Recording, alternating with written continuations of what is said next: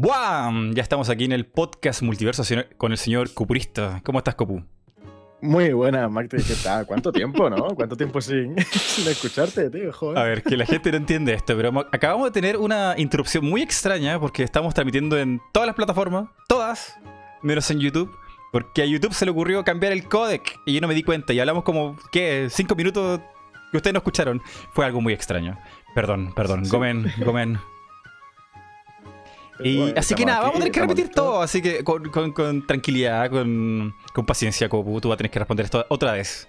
¿Cómo estás? Ah, yo encantado, encantado. Yo estoy, mm, como te he dicho antes, maravillado de estar aquí contigo en, tu podcast, porque aparte, eh, algo que no te he comentado antes, claro, eh, aunque yo no haya visto todos tus podcasts, ni mucho menos, sí que he visto que suele traer gente muy interesante, tío. O sea, estuvo aquí Ginchu, si no me equivoco, fue el último que trajiste que me parece una persona súper interesante, que un desarrollador que le veo con mucho futuro. Y claro, incluirme a mí entre estos podcasts, entre esta gente que ha invitado, para mí es todo un honor y todo un placer. Y como también te he dicho, yo te sigo desde más o menos desde aquella campaña que hiciste de, de Metroid, ahora ya como tres años fácilmente. Y estar ahora aquí contigo hablando, no cara a cara, porque por desgracia no podemos estar cara a cara. pero aunque sea por aquí, para mí es todo un placer y todo un honor, tío. No, eh, el, honor, el honor es mío. Y sí, nos conocíamos, bueno, de, video en video, ¿no? Eh, cuando fue todo este boom de, Switch, bueno, de Nintendo NX y Zelda Wii U, o Zelda U. Eh, todo toda la gente en YouTube empezó a hacer canales sobre teorías, sobre um, qué línea temporal, de qué se trataría el juego. Y en esa época yo recordaba mucho tu canal porque tenía muy buen contenido de, de teoría, de análisis. Y, no videos de 5 minutos, sino que eran videos largos, eran videos largos de, verdadero análisis. Y eso siempre se agradece. Sí, al fin y al cabo, creo que los que vivimos con mucha pasión la saga Zelda, no nos conformamos con un pequeño vídeo de los detalles ocultos del trailer de no sé qué y te muestra cosas que todo el mundo ha visto. No, eh, nos gusta mucho indagar, nos gusta mucho ir más allá, el porqué de las cosas, el cómo han hecho ciertas, ciertas cosas.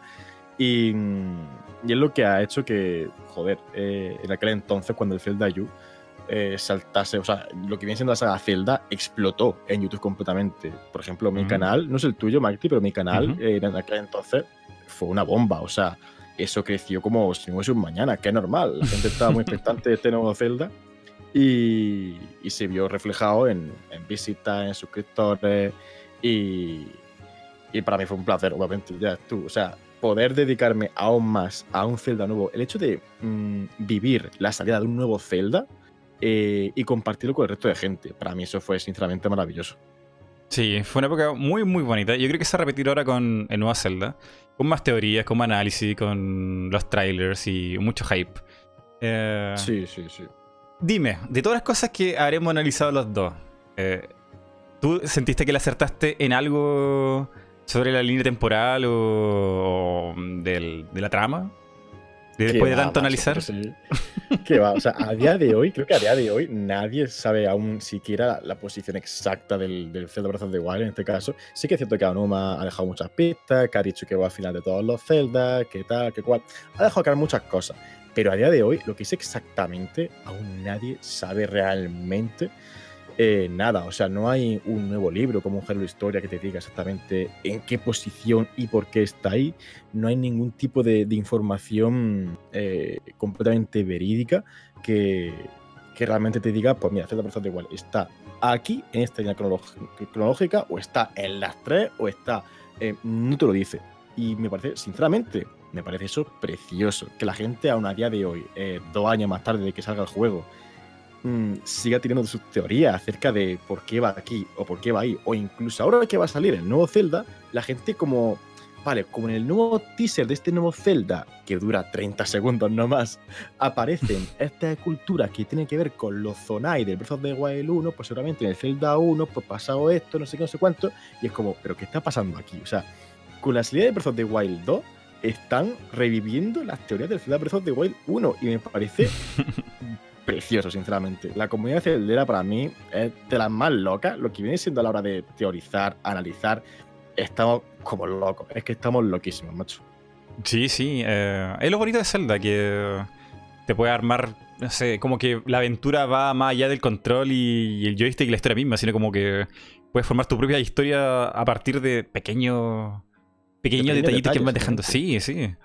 Entonces, es bonito, es, bonito. A, mí, a, mí me voló la cabeza, ¿eh? pero también fue algo que odié mucho en YouTube porque era, de verdad, leía, leía, leía y haciendo videos eh, sin descanso. Entonces, también como que me mató un poquito no sé, eh, estar como más tranquilo. Quizá estuve muy acelerado en esto de como tratar de tener la novedad en YouTube. No sé si te pasó sí, a ti. Sí, y claro, y tienes que ser el primero, obviamente. Tienes que estar mm. comiéndote la cabeza constantemente con, con qué teorías puedes sacar, qué información puedes sacar.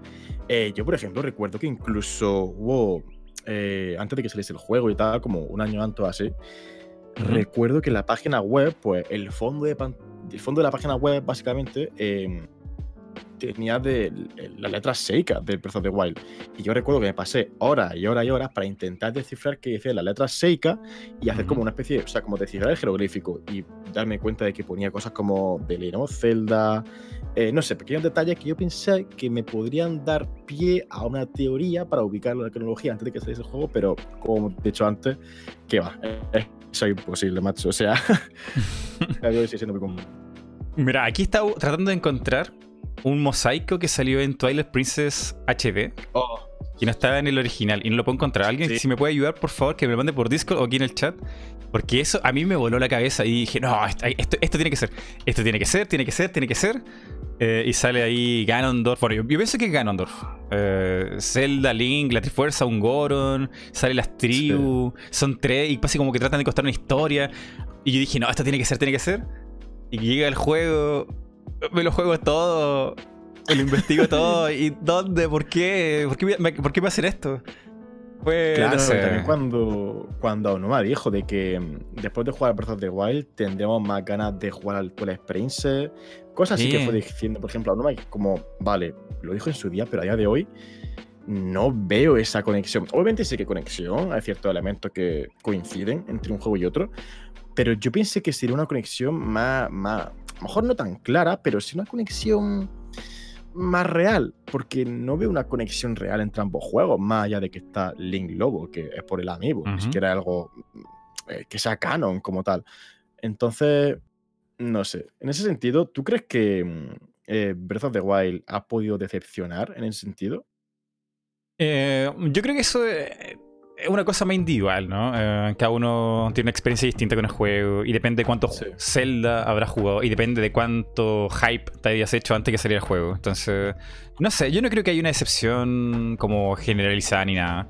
Yo te puedo contar mi caso personal nomás. Y, y, un caso muy raro porque no todo el mundo tiene un canal de YouTube y no todo el mundo tiene la presión de tengo que sacar la teoría, la mejor teoría. Eh, no, eh, yo creo que una cosa mía nomás, no, no te podría decir. Ahora sí, hay otra crítica que se le hace al juego que es sobre la historia, que quizá eh, cogió un poquito en, entre lo que se vio en el primer tráiler que mostraron en, en, Japón y luego como que eso fuera dentro del juego, como que tuviera esa música, como esos golpes de historia. ¿Sabes? Quizás no, encajó tanto. claro, quizás no. A lo mejor como que Nintendo en cierto modo nos engañó en ese sentido de, fijaros, es como que nos vendieron un tráiler súper épico y súper movido y, y fíjate, eh, explosión por aquí, explosión por allá, pelea por aquí, tal cual. Y realmente después jugar el juego y obviamente tiene lo que hay en el tráiler, no es nada que te hayan recortado, pero no se vive igual. O sea, te lo mm. pintaban como si fuese a ser un juego que constantemente va a tener explosiones, constantemente eh, va a tener peleas súper épicas. Y realmente después lo juegas y no, es un juego en el que es completa libertad y realmente tú decides si quieres que hayan explosiones por doquier, porque para eso tienes tu flecha bomba y puedes explotar lo que te dé la gana. Claro, claro quieres tomártelo un poco más tranquilo, de ir a tu rollo, ir a tu, a tu ritmo. Ahora este santuario, ahora golpeo gallina, ahora mato este bogo goblin, ahora pesco unos cuantos peces, un poco así como te den ganas. Claro, claro. Mira, aquí está, aquí me lo mandó. Muchas gracias al señor Deku Gamer, me mandó aquí la imagen por Discord. Y aquí salen los tres, ¿qué podríamos decir? Como mitrales, no, como tres mosaicos. Sale un Goron con la Trifuerza, sale Zelda, sale Ganondorf, Link chiquitito. Después lo Orni, una señora como que está embarazada. Yo hice una teoría muy extraña con esto, no, no sé, no, sé para dónde iba. Y al final sale un Sora. Hmm. Eh, esta raza de los hombres pájaros que sale en Twilight Princess y no entiendo, no sé, es muy extraño.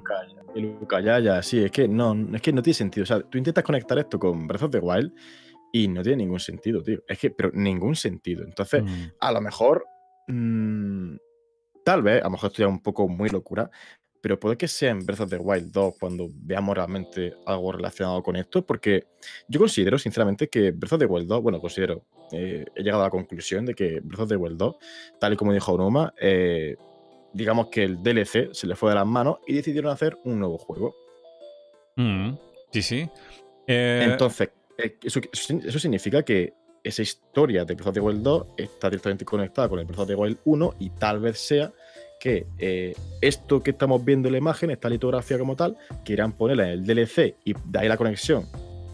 Y Breath of the Wild con Twilight Princess, pero como se fue de las manos, pues al final esto lo veremos en Breath of the Wild 2. No lo sé. Sinceramente, mm. Mm, no tengo ni idea. ¿Te parece correcta la afirmación de que Breath of the Wild es el juego perfecto para alguien que le gusta Zelda. No el mejor juego del mundo, pero para alguien que le gusta Zelda puede ser el juego perfecto. O podría ser el juego perfecto si es que tuviera más cositas de historia. Eh, no creo que sea el juego perfecto para alguien que le gusta Zelda, porque creo que el público de la saga Zelda eh, no es tan específico como el que parece. O sea, hay gente que juega a Zelda eh, que le gusta mucho por la jugabilidad que ofrece, por los, las mazmorras, por los combates con la espada, por los puzzles como tal. Hay gente que, sin embargo, juega a Zelda por la historia, por la ambientación. Por ejemplo, eh, digamos que hay varios tipos de jugadores, en mi opinión, en la saga Zelda. Están los que sus Zelda favoritos generalmente suelen ser Twilight Princess, suelen ser Skyward Sword, suelen ser juegos con una historia mucho más profunda, mucho más mm. Pero después hay otro, otros jugadores que prefieren cosas más sencillas, ¿no?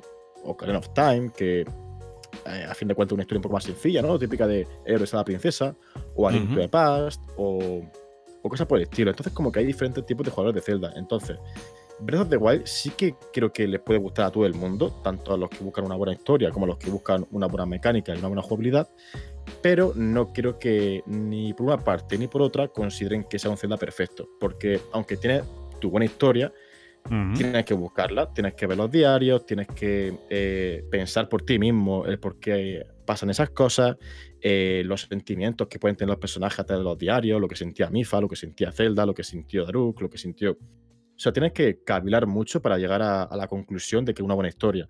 Entonces, por eso, tiene buena historia, con lo cual te va a gustar, pero tienes que tal vez eh, estudiarla demasiado. Y en lo que a mecánica se refiere, pues sí, te va a gustar, pero tal vez tú esperabas una mecánica más, más tradicionales, ¿no? Más tipo mm. Ocarina of Time, que tenías tu ocho mazmorras y. Claro, lineales. De hecho, eso fue lo que la gente más le llamó la atención sobre las mazmorras, ¿no? Que eran es un Zelda muy, muy distinto. creo que el más distinto de todo. Eh, sobre todo en la mazmorra. Sí, sin duda. Entonces, por eso, mm, ¿es Zelda perfecto? Pues no, eh, claramente no. Pero creo que es un Zelda que le puede gustar a todo el mundo, sí. Mm, aparte que logran eso... Bueno, es que ahí hay una historia en el desarrollo. Eh, tú sabes que Miyamoto ha estado desde el principio en Zelda. Pero mucha gente piensa que Miyamoto todavía está ahí metido haciendo el juego y no, Miyamoto hace rato que ya no supervisa tanto Zelda. El último que dejó ir, corrígeme tú, uh, Kopu, si parece que fue ya en Majora's Mask. Me parece que ya, ya no era. Sí, Exactamente. El último juego en el que realmente Miyamoto estuvo involucrado al máximo fue Ocarina of Time. A partir de ahí, Mayoras más ya se lo dejó a ella, a Onuma y a, más gente. Y después el resto de juegos sí que eh, Miyamoto simplemente pues supervisado un poco. Digamos que lo que a Miyamoto más le ha importado siempre es que cada celda cumpla con lo que tiene que ser un Zelda, digamos. O sea, él simplemente está ahí para decir, vale, esto me parece Zelda, así que seguís con esto. No hace mucho más. Sí, de hecho, recuerdo en una entrevista le preguntaron a Miyamoto qué fue lo primero que hizo cuando probó Breath of the Wild. Los árboles. Y sí, se tiró horas y horas y horas escalando simplemente árboles. Y es como, pero este señor, o sea, este señor. O sea, en serio que este señor ha creado una de las mejores sagas más importantes de, la de los videojuegos y se la pasa en un juego con total libertad de ir a donde tú quieras escalando árboles. O sea, ¿es en serio? ¿Te imaginas la cara de Aonuma y Hidemaru Fujibayashi? Los dos así súper nerviosos. ¡Ay, qué hacemos si no le va a gustar! Y los dos ahí viendo a Miyamoto como sube y baja un árbol durante media hora. me, parece, me parece maravilloso. O sea, es que solo podía ser Miyamoto. Es que solo podía ser Miyamoto. También a lo mejor refleja un poco de que Miyamoto eh, tal vez no es que esté ya muy senil, ¿no? Como que cada vez está más mayor. Creo que se hace mayor nuestro querido Miyamoto. y, y se ve que cada vez tiene menos importancia, por desgracia, la saga Zelda. Pero hay gente que dice que le da pena que no tenga importancia la saga Zelda, pero tú te imaginas cómo sería un Zelda a día de hoy por Miyamoto. Porque, por mm. ejemplo, los últimos proyectos de Miyamoto no es que hayan sido muy, muy fructíferos, ni mucho menos. Tuvo una idea de unos robots que le enseñó en un E3, de unos robots que se peleaban en una ciudad o algo de eso, que la gente lo vio y dijo, pero, pero Miyamoto, ¿qué te pasa en la cabeza? ¿Esto, ¿Esto qué es? ¿Esto qué es? ¿Cómo se llama? ¿Un robot? Giant Robot Simulator? Algo así se llama, algo... No me acuerdo. algo muy extraño. Que después sí que es cierto que esa idea la rescataron para, para el Nintendo Labo y tal. Pero. Pero no sé. Miyamoto, el pobre, ya está muy mayor, tío. En mi opinión, mm. Miyamoto ya está, está mayorcito. Y tienen que dejar, o sea, tiene que dejar ya que, que, el futuro esté, en este caso, en, en Eiji Onuma, que sinceramente creo que Eiji Onuma es lo mejor que la podido pasar a Saga Zelda, sinceramente. Mm, bueno, y ahí iba el punto que te decía. Eh, Onuma y Hidemaru Fujibayashi tuvieron que unir fuerzas para tratar de salir de la sombra de todo lo que ha hecho Miyamoto. Imagínate que una sombra gigante. Eh, el tipo ha hecho Mario, Donkey Kong, Zelda. Eh, no para de inventar cosas. Y, entre los dos, sin ayuda de Miyamoto, querían marcar la diferencia entre lo que es el Zelda clásico y uno, uno que fuera como suyo, que, se, notara la diferencia de lo que es Miyamoto y, y ellos dos. Yo creo que le salió muy bien. Y también, realmente también. O sea, sí, habrá que ver, porque aún queda por ver cómo se va a desarrollar esta segunda parte de Breath of the Wild. Yo imagino que seguirá eh, tomando las mecánicas de, la primera parte, en el que, bueno, tiene total libertad y tal y cual. Y habrá que ver si el futuro de la saga Zelda va a ser así. Es decir, eh, mm. los siguientes juegos van a seguir siendo todo mundo abierto, eh, con total libertad y demás, o van a volver a la mecánica antigua. Breath of the Wild ha sido simplemente una prueba mm, de Zelda, en el sentido de que, igual que Skyward Sword eh, daba uso al Wiimote y demás, que era su mecánica principal, únicamente duró un juego. Mm. El tema del Wiimote. A lo mejor lo del mundo abierto únicamente dura un juego eh, van a mm. volver al otro tradicional, no sé qué tendrán pensado. Entonces, está por ver si lo que han conseguido eh, Aonuma y Fujibayashi va a ser el futuro de la saga Zelda o simplemente ha sido un intento más de una mecánica nueva en un juego. Ah, estará por ver, estará por ver. Mm, sí, sí. Eh, ahí está la. Bueno, y, ahí se ve el legado, ¿no? Primero fue Miyamoto, luego fue Anuma, y posiblemente después el que esté liderando la saga sea Hidemaru Fujibayashi. Que de hecho, eh, la gente no lo sabe, pero Miyamoto no, está ni siquiera en, la nómina de Zelda. Eh, él tiene otro cargo. Eh, el que dirige la saga Zelda como tal es Anuma. Y me, imagino. Actualmente, actualmente sí. Que en algún momento también será Hidemaru. Como que esto se va delegando de a poquito. Claro, también que si lo piensa, teniendo en cuenta que, que Anuma dirigió su primer Zelda como siendo el mayor más, que fue en el año 2000, es decir, eh, Aonuma lleva liderando, digamos, la saga Zelda 19 años. ¿eh? Es que no es tontería, pero son 19 años ya lo que lleva Aonuma como director de la saga Zelda. Es que una barbaridad, poco se habla. Entonces, parece que no, pero como que ya más o menos también hay que ir pensando en eso, en quién va a ser el siguiente director. Y todo, tiene, todo pinta a que va a ser Fujibayashi, sí. Hay unas palabras bonitas de Miyamoto con Aonuma. Eh, un, un periodista, no recuerdo si era japonés o gringo, de Estados Unidos, le pregunta a Miyamoto, sin él saber mucho, eh, en qué está trabajando en Zelda. Y Miyamoto, un poco enojado, le dice que él ya no está a cargo de Zelda, que ahora lo está haciendo Onuma. Y, que Onuma, y que ahora Onuma él no lo necesita. Que, que Onuma ya, creció, ya se hizo mayorcito, ya puede arreglársela como, como él quiera. Eso es fuerte, ¿eh? O sea, escucharte las propias palabras de Miyamoto, eh, que ahora él no está a cargo y que mm, a Onoma como tal, primero, para Onoma tiene que ser todo un honor. Porque, claro, eh, yo he visto cientos de entrevistas de, de estas dos personas y, siempre que, por ejemplo, a Onuma le preguntan acerca de Miyamoto, él siempre responde con mucho respeto a Miyamoto y con mucho cariño de... Para él Miyamoto es más que un padre. O sea, mm. para Onuma Miyamoto es lo más importante que... O de lo más importante que le ha pasado a él como persona. Y siempre que... O sea, a día de hoy incluso, siempre que él hacía algo sobre la saga Zelda y le preguntaba a Miyamoto, aún a día de hoy lo hace con miedo de espero que le guste a Miyamoto y que no me eche la bronca y nada de eso. sí, porque hay, mucha historia. ¿Te conoces la historia de, de cómo surgió la idea de que fuera Wind Waker como dibujo, como caricaturas? ¿Cómo pasó eso? caricaturas? Pues no me suena sinceramente lo mismo. Um, pasó que Miyamoto dejó trabajando a, a Onuma tranquilamente en Wind Waker y tenían armados los dungeons, que a Miyamoto le interesaban mucho los dungeons y que se concentraran en eso. Y está trabajando en los dungeons, los dungeons. Pero no le habían mostrado aún a Miyamoto cómo iba a ser el diseño de Link, ni del mundo, ni nada. No se lo habían mostrado. Ah, vale, sí, sí, sí. Algo sí, escuché. Creo que, corríjame si me equivoco, lo que primero le enseñó a Onuma Miyamoto, creo que fue el diseño de un Moblin o de un Bokoblin, algo por el estilo. Y entonces Miyamoto vio el diseño de Bokoblin y dijo, vale, ¿y Link cómo va a ser? En plan de que fue cuando le interesó, cuando vio el diseño del Bokoblin. Creo que era algo así, no me acuerdo exactamente ahora. Mira, a Miyamoto le han hecho muchas jugarretas así en Nintendo. No, no solamente Onuma, también Koizumi. Y, y, bueno, Onuma tenía todo listo, está listo todo el juego, está avanzado en las mazmorras, está todo bien, el eh, señor Miyamoto, está todo muy bien. Y un día, Miyamoto le llega el, como un memo de, de, los diseños de Zelda y todo, y ve que son todos los dibujos tipo cartooning, como cel shading. Y dice, ¿pero cómo? ¿Pero cómo? y, y, era muy tarde para que Miyamoto dijera, no, no, no, desháganlo. Sí, sí, pero es que a, es lo que dices, tanto a, sí, es que sobre todo a Miyamoto le han hecho siempre muchas jugaretas, por ejemplo, Link's Awakening, que va a salir eh, dentro de unas pocas horas, eh, también fue eh, por una jugarreta, quiero decir, mmm, tenían planeado en un principio que quieran sacar una versión de Link to the Past en, en la Game Boy o algo por el estilo, creo que era algo por el estilo.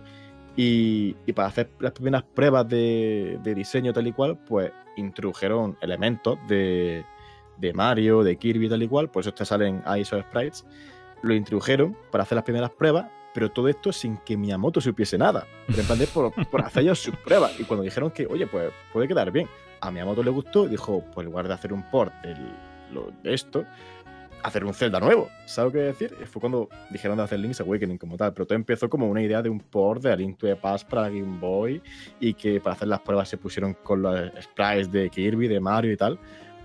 Pero no deja de ser una jugarreta. Y en Mayoras Más también es una jugarreta a, a, Miyamoto, en el que Aonuma empezó por su cuenta todo el tema de un, un Zelda nuevo con mazmorras nuevas mientras que Miyamoto lo que quería era hacer lo que conocemos a día de hoy como, como el Master Quest, una revisión de la mazmorra de Ocarina of Time. Claro, claro. Y cuando, claro, y cuando Onuma ya había avanzado un poco más con esa nueva mazmorra y esa idea que tenía, pues dijo, pues Miyamoto, yo he estado trabajando en esto en secreto, ¿sabes? Como, pero que deja de trabajar me espalda, me cago en la leche. Sí, a Miyamoto le tiene mucho cuidado y respeto, pero evidentemente algunas ideas como que no se las cuentan porque tienen miedo de que le digas que no. Así fue con, el, con el, caso de, de el, cel shading de, de Wind Waker. Que yo creo que, creo que ese es el link, uno de los links más expresivos que existe. Eh, es muy fácil distinguir una expresión una de otra. y antes de eso, Link era muy plano en expresiones, era planísimo. Sí, a mí sin duda mi favorito eh, es el Toon Link, tanto de Wind Waker como Minis Cap, para mí es el diseño que más me gusta, sinceramente. Vale, hemos hablado de Zelda, hemos hablado un poquito de los juegos que está por salir en unas horas, de um, Breath of the Wild 2, y bueno, aquí hay una cosa que la gente está pidiendo hace rato, que hablen sobre el regreso de Cupurista. Llegas de nuevo, vuelves de nuevo, Cupurista. ¿Qué pasó? Primero, ¿por qué te fuiste? ¿Qué pasó? Mira, primero, a ver, quiero decir hola a todo el mundo, porque curiosamente hay gente que, aún no sabe que he vuelto. O sea, he visto un montón de comentarios de gente que dice que, wow, ojalá Copu vuelva a YouTube. y es más, pues sí, he vuelto. que es normal, quiero decir. Por ejemplo, el vídeo en el que me despedí, eh, alcanzó las 250.000 visitas o así. Mientras que el de regreso, pues bueno, lleva unas 50.000. Entonces eh, hay como 200.000 personas que no saben que he vuelto, en teoría, ¿sabes? Wow. Em, claro, y es muy fuerte, es muy, muy fuerte eso. Pero bueno, para quien no lo sepa, eh, sí, he vuelto a YouTube. Em, no como la gente tal vez espere, porque a lo mejor la gente espera que vuelva a subir vídeo cada día o cada dos o tres días o cada semana, pero en este caso no. Em, en este tiempo que he estado fuera, casi siete, siete meses, eh, me he planteado muchas cosas acerca de... Mm, digamos que he visto YouTube desde otra perspectiva y me ha hecho madurar muchísimo como creador de contenido, en mi opinión. Y, digamos que me ha permitido ver YouTube de, de, una forma diferente y he llegado a la conclusión de que mejor tomármelo a mi, a mi ritmo, a mi, a mi manera, como yo más quiera, como me apetezca a mí, básicamente. Y he decidido que, bueno, voy a subir vídeo eh, pues cuando pueda, pero no va a ser vídeo en plan de mm, vídeo reaccionando al tráiler de Zelda Breath of the Wild o opinión de análisis de tal, porque realmente son vídeos que cualquiera puede hacer. O sea, cualquiera puede mm. reaccionar, cualquiera puede analizar un poco un tráiler, cualquiera son cosas que lo puedes ver en mi canal o lo puedes ver en cualquier otro canal realmente. Entonces prefiero hacer un contenido en el que yo diga que, vale, creo que soy la única persona o de las pocas personas en YouTube que pueda hacer esto. Quiero hacer un contenido en el que mm, yo me sienta orgulloso y que sea completamente identificativo. Un contenido en el que tú lo veas y digas, vale, este vídeo es de Copu, este vídeo es de Templo del Tiempo. Mm. Por eso, eh, una de las secciones que más gustaban de mi canal, sin duda, eran las curiosidades. Y por ejemplo, el primer vídeo que voy a intentar subir ahora aquí en mi vuelta a YouTube va a ser la 100 curiosidades de la mayoras más. Porque, mm, aparte de que un vídeo de que lo ah. prometí hace muchísimo tiempo, eh, es eso, un tipo de vídeo que por el tipo de curiosidades no creo que todo el mundo sea capaz de hacer. Porque curiosidades de mayoras más puedes encontrar en cualquier lado, en plan de, pues. Eh, el nombre de Mayora viene por esto y por esto. Pues termina viene de no sé qué. Obviamente son curiosidades que también incluiré en mi vídeo, pero yo siempre intento ir más allá. Como he al principio, la gente que nos gusta la saga Zelda, siempre nos gusta indagar mucho más allá. Y como a mí me encanta, eh, y me gustaría que mis seguidores se convirtiesen en celderos que también son así, que indaguen mucho por su cuenta, em, quiero ser yo como el que les haga ver que la saga Zelda es mucho más que un videojuego, que la saga Zelda es mucho más que una historia, que la saga Zelda es mucho más que un tío con una espada que va cortando hierba o pegando gallinas. y, y, por ello eh, he decidido volver de esa forma, sinceramente. También porque, sinceramente, em, he colaborado recientemente, de que dejé YouTube, sí que he colaborado con algunos canales, por ejemplo con Mundo N, no sé si te suena. Sí, sí, sí. Colaboré con ellos en su especial. Creo que tú, también estabas, ¿verdad? En ese especial. Pero hombre, claro que sí, estuvimos en el mismo video. exactamente, exactamente. Em, pues claro, yo también aparecía ahí cuando vi los comentarios de, que me apoyaban tantísimo y me daban tantísimo cariño y ya no que me pidiesen mi vuelta a YouTube ni mucho menos, sino que eran comentarios del tipo de eh, ojalá estuviese en YouTube, pero no pasa nada, te comprendemos, eres el mejor, cosas así. Es como hay que mm. ver el cariño que me tienen y sin duda fue también uno de los motivos por los que, por los que decidí volver, sinceramente. Mm, claro, claro. Y después, volviendo a la pregunta que me ha hecho, es que quería aclarar todas estas cosas porque después la gente se lo pregunta y, y claro, eh, ¿por qué me fui? Pues mm, sinceramente estaba yo muy quemado, la verdad. Estaba muy quemado de YouTube. Em, ya no hablamos de tema económico, que obviamente es un factor muy importante, pero em, estaba muy quemado en lo que se refiere a, subir vídeos. Estaba perdiendo la pasión eh, por los videojuegos, estaba perdiendo la, pasión por, por, crear contenido como tal en YouTube, sinceramente. Entonces creí que fue un momento para decir hasta aquí, se acabó. Y la razón de que fuese o que yo en mi, en su momento pensé que iba a ser para siempre, fue porque yo ya tengo una edad, ¿vale? Eh, cumplí, de hecho, hace dos días 26 años.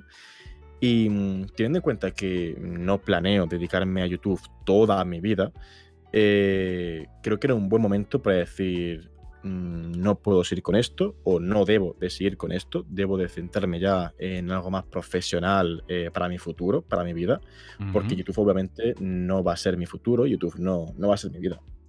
Mm. Pero en estos siete meses eh, teniendo en cuenta que me quiero dedicar a YouTube de una forma muy diferente a la que me dedicaba hace siete meses, creo que sí que podría em, llevar a cabo tanto un trabajo mío personal en el que estoy o en el que quiero trabajar, como YouTube como algo aparte. Es decir, volver a hacer que YouTube sea mi hobby, porque dejó de ser un hobby. Eh, hace siete meses YouTube dejó de ser un hobby y fue por lo que me quemé y por lo que realmente lo pasé bastante mal. Fue una época bastante, bastante dura para mí. Y ahora que he mejorado tantísimo, personalmente, eh, estoy preparado para volver, a, para volver a YouTube. Y también lo comenté, que mmm, cuando yo he dicho que me iba de YouTube y la gente me preguntaba, ¿cómo volverá a YouTube? Yo siempre decía que no, que era imposible que yo volviese a, a, a YouTube. y mírame ahora, ¿sabes? Me cago en la leche.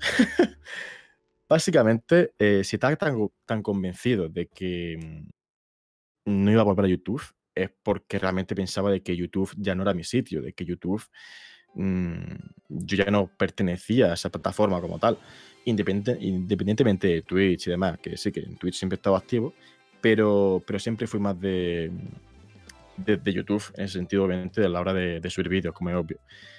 Pero el caso es que si yo no hubiese pensado que no iba a volver, es decir, si yo hubiese tenido en mi cabeza, vale, voy a decir que no vuelvo, pero a lo mejor vuelvo. Si yo pensase eso, jamás hubiese podido desconectarme de YouTube completamente, jamás hubiese podido mm. Mmm, dejar de lado YouTube y poder descansar de YouTube, descansar de las críticas, descansar de los comentarios, descansar de, en general, de, aunque suene mal, de esa fama que puede tener cada uno, de esa prisión, porque, por ejemplo, eh, a la hora de que saliese una noticia de Zelda, todo el mundo esperaba de Copu, analízalo, Copu, habla de esto, Copu, mm. eh, tal. La gente como que a lo mejor esperaba mucho de mí en ese sentido y yo no estaba capacitado, ni mucho menos, eh, personalmente, para, para estar con eso. Así que por eso, y entre otras muchas más cosas que me obvio, pensé que era lo mejor dejarlo en ese momento. Y, fue lo que hice. Dejarlo y, y, no pensar que iba a volver. Pensar mm. que tú ibas a ser para siempre y, y, ya está. Vale. Entonces, tú corrígeme si me equivoco aquí, eh, después de escucharte. Eh, sí. Te fuiste porque mm, el canal de YouTube eh, te generó tanto estrés, tanto trabajo, que sí. te quemó, te quemó, eh, no, no, no, podías seguir el ritmo ni, ni a las noticias, ni a la curiosidad, ni nada. Y, y más que trabajo, se, se, te transformó como una carga muy grande. Sí, exactamente, exactamente, completamente. Eh, se, se convirtió en una carga mi canal de YouTube, en lugar de hacer de ser un sitio en el que estar tranquilo o incluso refugiarme, se convirtió en una carga completamente. Entonces no podía, sinceramente, con esa carga. Tenía cosas más importantes, digamos, de las que preocuparme, mm. eh, como viene siendo mi futuro. ¿Te afectó en tu vida personal? Sí, sin duda, sin duda. Sí. La gente me veía mucho más triste, la gente me veía muy apagada, porque Tú lo sabes, supongo, Mikey, que cuando estás en YouTube, estás las 24 horas pensando en YouTube. Uf, Incluso sí. cuando estás con, tu, con tus amigos, con tus familiares, yo qué sé, estás tomándote una cerveza, por ejemplo, y aunque no estás pensando en YouTube, a lo mejor de repente te viene una idea a, para YouTube, ¿sabes? Uh -huh. Por algún comentario que haya hecho algún colega, por algún. por lo que sea, te viene una idea. Y eso tampoco es sano en mi opinión. Mm. Entonces yo no, no, podía. Es que estaba... Necesitabas un respiro. Necesitabas poder respirar sin la presión de YouTube. Exactamente, exactamente. Uh -huh. Y cuando dices no pienso volver, no voy a volver, es porque eh, ves que, o sea, no tenías no las ganas de hacerlo.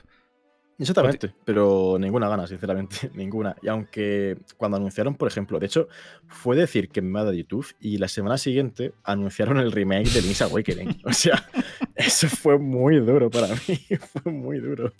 También que, la madre que va, o sea, llego a saber que van a anunciar el remake de Link's Awakening y me voy antes, ¿sabes? En el sentido de, si me voy antes, ¿lo anuncia antes o cómo va la cosa? ¿Pero eso se sintió así como que te dolió o fue como, oh, debería haberme ido antes para no saber nada de esto? No, no, no. O sea, sí que a lo mejor tendría que haber anunciado mi retirada antes, porque realmente dejar YouTube como tal lo dejé en diciembre más o menos, que fue cuando subí mi último vídeo, antes de subir el vídeo de la despedida. Ahí es cuando tendría que haber dicho que me iba, pero eh, quería irme por todo lo alto y grabé un pequeño sketch, pequeño corto, que es el que estás poniendo, creo, de fondo de vez en cuando en, en el directo y tal. Uh -huh. eh, y claro, pues grabar eso pues sí que tomó bastante tiempo por encontrar la localización, por encontrar tal cual. Y fue lo que hizo que se subiese tan tarde ese vídeo y que encima coincidió con el lanzamiento de Link's Awakening, o sea, con, el, con el, el, anuncio. Pero bueno, y también la gente me dijo, wow, Copu, eh, ¿has visto el anuncio de Link's Awakening? Eso es que va a volver, ¿verdad? Y yo seguía en mis 13 de que no, ni aunque... De hecho, mis palabras, mis palabras, ojo, eran, no voy a volver a YouTube, ni aunque anuncien Link's Awakening, ni aunque anuncien una segunda parte de Breath of the Wild. Eran mis palabras. Ah, qué horror. meses más tarde, meses más tarde, pues toma, Breath of the Wild 2, compañero, en tu cara. No, no, pero eh, a ver, uno, tú eres libre totalmente de hacer lo que tú quieras, ¿no? Aquí eh, nadie debería como decirte, pero si dijiste que te ibas a ir, ¿por qué volviste? Tú haz lo que tú quieras nomás, ¿qué, qué, qué, importa eh, si te contradice con las palabras? Además que tú lo estás explicando aquí, ¿no? No tenías ánimo, no tenías ganas, no tenías energía, te estaba afectando tu vida personal. Y, y tuviste un respiro de, ¿cuánto? ¿Nueve meses? Siete, siete, siete meses. Siete meses, siete meses.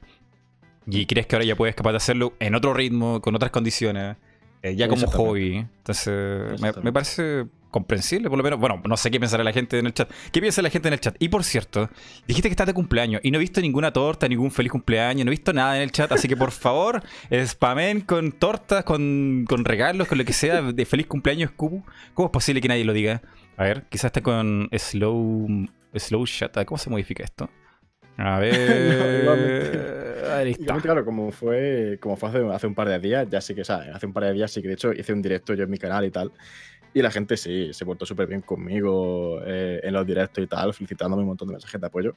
Que es otra cosa que tengo que decir, y es que la gente se ha tomado muy bien mi vuelta. O sea, yo obviamente esperaba de que la gente se tomase bien el hecho de que, de que volviese a YouTube, pero se lo ha tomado eh, a unos niveles que no me esperaba, eh, en plan de muy comprensivo. Es decir, aún no he visto, creo que aún no he visto a nadie decirme que. O sea, meterme presión. Aún no he visto a nadie que me diga, bien, Copu ya ha vuelto, pues sube ya un vídeo. Bien, Copu ya ha vuelto, pues eh, ¿para cuándo un nuevo vídeo? No, no, todos están siendo muy comprensivos, todos están siendo gente eh, y comentarios eh, realmente de apoyo a unos niveles que no esperaba. Sí que siempre está el típico, el típico tonto, ¿no? Que, que me dice, pues Copu, no vuelvas porque no te queremos. O ¿Qué? Sí, sí, sí, sí, sí. Eh, tengo algún comentario que me diga, pues Copo, ahora que has vuelto, te vamos a hacer la vida imposible para que te vayas otra vez. Cosa. Sí, sí, sí. pero ¿cómo? Pero, sí, pero nada, eh, no le doy ninguna importancia, sinceramente. Simplemente son gente que, bueno. Eh, de hecho, a lo mejor hay gente que ni siquiera piensa eso. Seguramente esa gente que ni siquiera realmente. O sea, mm, dudo mucho que haya gente que le, que le fastidie el hecho de que yo vuelva. Pero mm tal vez ponen esos comentarios para llamar la atención. En plan de, no te odio, pero te lo digo para que me conteste, te lo digo para que para llamar tu atención, básicamente. Vale. el típico comentario medio hate de YouTube. Sí, exactamente. Y por cierto, te interrumpo porque mucha gente está aquí, pero spameando corazones, eh, regalos, torta, feliz cumpleaños. Muchas gracias a toda la gente que está haciendo el spam ahí. Eh, siéntete celebrado, Copu. Pero en serio, yo sinceramente creo que tengo la suerte de tener una de las mejores comunidades, sinceramente. Eh, y no puede estar más agradecido, la verdad, pero no puede estar más agradecido. Así que muchas gracias a todos y por supuesto también em, a Juan Florido, que ha donado ahí 20 pesos mexicanos. Oh, ¿verdad? No lo había visto. Cierto. Muchas gracias, Juan C. Florido. Muchas gracias. Así que muchas gracias, tío. Y, y eso, verdad que estoy muy, estoy muy contento y siempre digo que estoy muy orgulloso de, mi comunidad, sinceramente. Creo que tengo una comunidad muy positiva y muy poco tóxica, la verdad, muy, muy poco tóxica. Y estoy muy contento de, volver, sinceramente, y que la gente haya sabido eh, comprender tanto mi marcha como mi vuelta. Porque eh, hay gente que sí que se ha tomado mal también.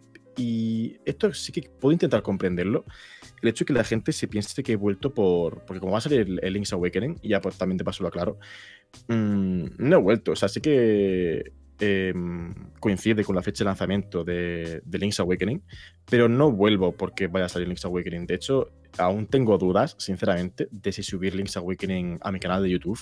Oh. Porque, sí, sí, porque, claro, yo quiero que ahora mi canal tenga un contenido mucho más profundo, mucho más profesional, con cortometrajes eh, 100 curiosidades o cosas así, es decir, mucho más desarrollo. Y subir gameplay a mi canal a lo mejor como que ensuciaría en cierto modo eh, el plan que tengo yo con el canal. Entonces, no tengo del todo claro, que voy a subir Link's Awakening a mi canal de YouTube. Ojo, en Twitch sí que voy a hacer directo. De hecho, imagino que este fin de semana me pasa de Link's Awakening en, en un par de días. Pero eso, va a ser en Twitch. Entonces, quien quiera ver esos gameplays, que los vea en Twitch. Entonces, Copo, ¿ha vuelto a YouTube por Link's Awakening? No, porque de hecho a lo mejor ni siquiera lo subo, básicamente. Entonces no tendría ningún sentido volver a YouTube por Link's Awakening si no voy a subir Link's Awakening a mi canal. Que a lo mejor, si la gente me pide muchísimo de que lo suba, pues puedo intentar darle un toque diferente, darle un toque un poco más especial, un toque, no sé, tal vez más profesional, con una edición más trabajada en el gameplay, para que merezca la pena como tal subir a YouTube. Pero eso aún está por ver, sinceramente. Vale. Eh, aquí hay una cosa importante que eh, hay que recalcarla. Tú vuelves a YouTube, pero bajo otras condiciones. No vuelves a hacer como el YouTube de hace siete meses atrás. Vienes a hacer otras cosas. Quieres subir contenido de calidad, no tanto gameplays, y a otro ritmo, me parece también. Sí, al fin y al cabo, como el contenido que quiero subir creo que requiere mucho más trabajo detrás, eh, claro, pues la gente tiene que comprender y tiene que tener mucha paciencia de que no va a ser un canal con contenido diario, ni mucho menos, o incluso contenido semanal. Que quién sabe, puede que haya veces en el que sí que suba dos vídeos en una semana o cinco vídeos en, dos semanas, cosas así, pero no va a ser lo normal. Depende mucho de, mi tiempo, por supuesto, que es lo más importante ahora mismo, y de, de las ganas que tenga, y por supuesto, también por qué engañarnos, del, del, dinero que yo tenga. Porque, por ejemplo, cortometrajes como todo pensado, tengo la suerte de que tengo un amigo que se dedica a la grabación de, de vídeo y demás, y que me va a ayudar muchísimo, que de hecho fue quien me ayudó a grabar el vídeo del regreso. Y tenemos un montón de ideas pensadas, pero claro, son ideas que requieren mucho tiempo, son ideas que requieren mucho dinero, de hecho, y que no se hacen de la noche a la mañana. Son ideas que llevan posiblemente meses. Entonces, claro, por eso digo que la gente no espere un vídeo cada semana, sino va a ser un vídeo tal vez em, al mes, pero lo que sí que puedo asegurar es que ese vídeo que, suba va a ser un vídeo que no espero sinceramente que la comunidad de la saga Zelda no olvide, que cada vídeo que suba va a ser un vídeo que la gente va a recordar para siempre. Y ¿Hay alguna distinción del contenido que vas a hacer en Twitch versus eh, en el que va a estar en YouTube? Por ejemplo, las reacciones quizá no las subas a YouTube, las reacciones quizá las tengas en Twitch solamente. Sí, exactamente, sí. O sea, Twitch va a seguir como siempre. Twitch va a ser un canal donde juego a todo. En Twitch, de hecho, la gente piensa que únicamente juego a Zelda o, a cosas de, Nintendo, pero ni mucho menos. Eh, en Twitch juego absolutamente todo. Y porque no tengo Play 4 o Equipo One, que si no también subiría de, de esa plataforma. Pero, mm, pero sí, eh, Twitch va a seguir como siempre, seguiré viendo allí los Nintendo Direct, de hecho, eh, reaccionando, pues siempre van a estar allí en Twitch. Y si alguien quiere mm, saber más acerca del contenido que hago, es tan sencillo como eso, ir a Twitch y allí podrá encontrarme. Vale. Y cuéntame, ahora que estuviste un largo periodo en Twitch, ¿notas alguna diferencia entre el público que ve Twitch versus el público que te ve en YouTube? ¿Cómo es el, viewer de Twitch versus el de YouTuber?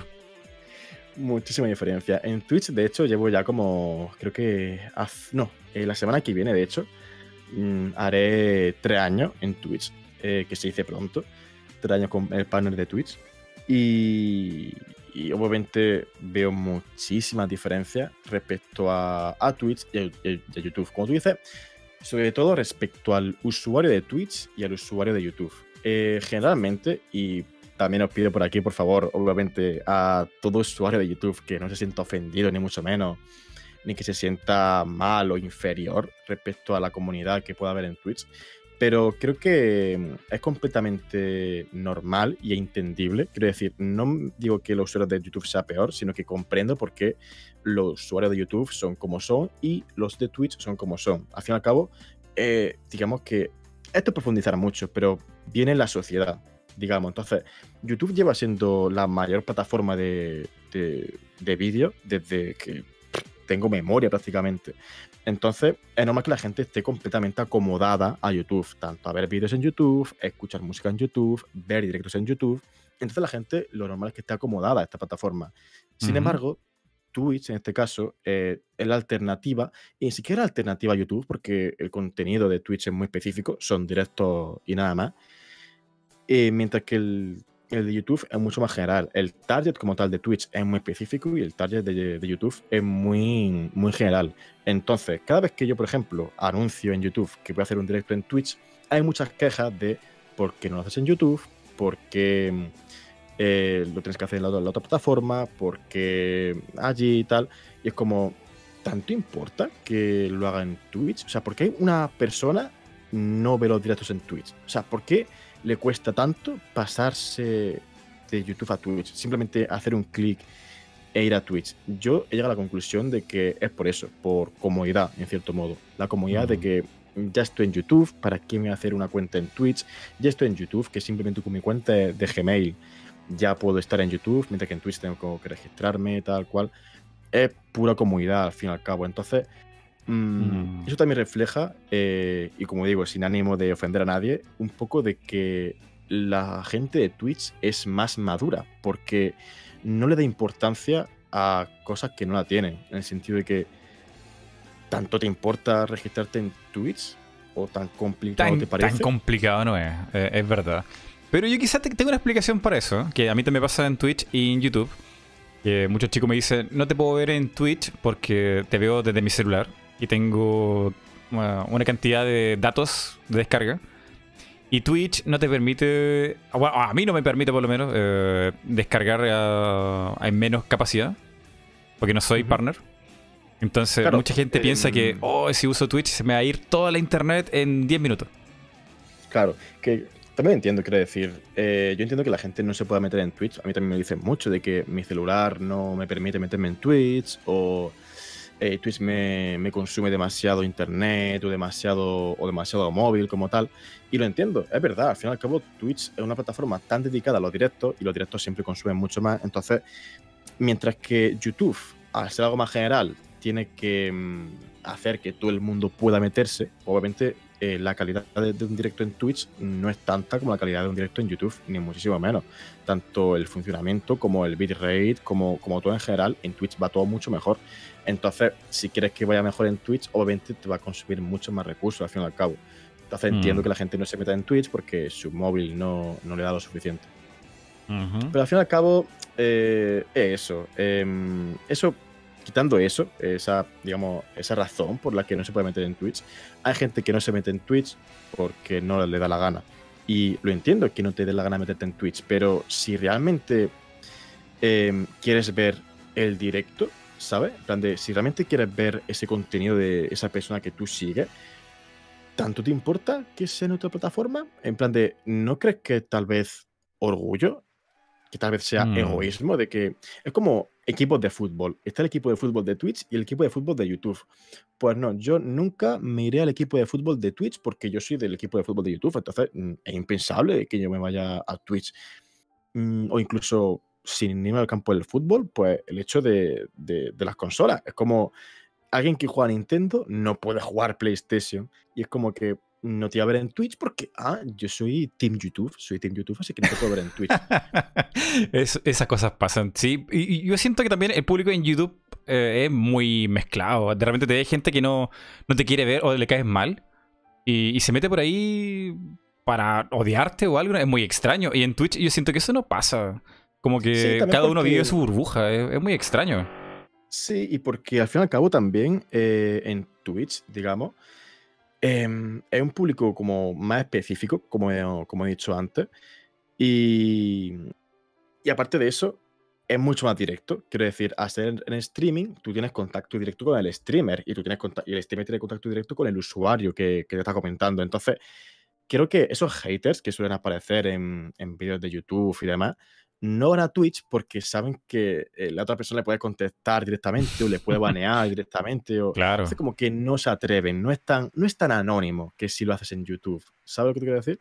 Mm. Entonces, por eso no suelen ir a Twitch ni a, ni, ni a ver el directo, ni a, ni a comentarte, ni mucho menos, porque saben que van a estar expuestos a que si yo, por ejemplo, estoy en directo con, por ejemplo, aquí tú tienes a 250 personas, uh -huh. imagina pues que hay un chaval que se puede insultarte, pues sabe que va a tener otras 250 personas insultándole a él y tú que le puedes replicar al momento. Y eso le va a hacer sentirse mal, le va a hacer sentirse inferior y le va a hacer sentirse, al fin y al cabo, atacado. Y él no quiere, él quiere atacar, no quiere que le ataquen. Entonces, no se mete los directos de Twitch porque, porque no, sabe que va a salir perjudicado y que va a salir mal.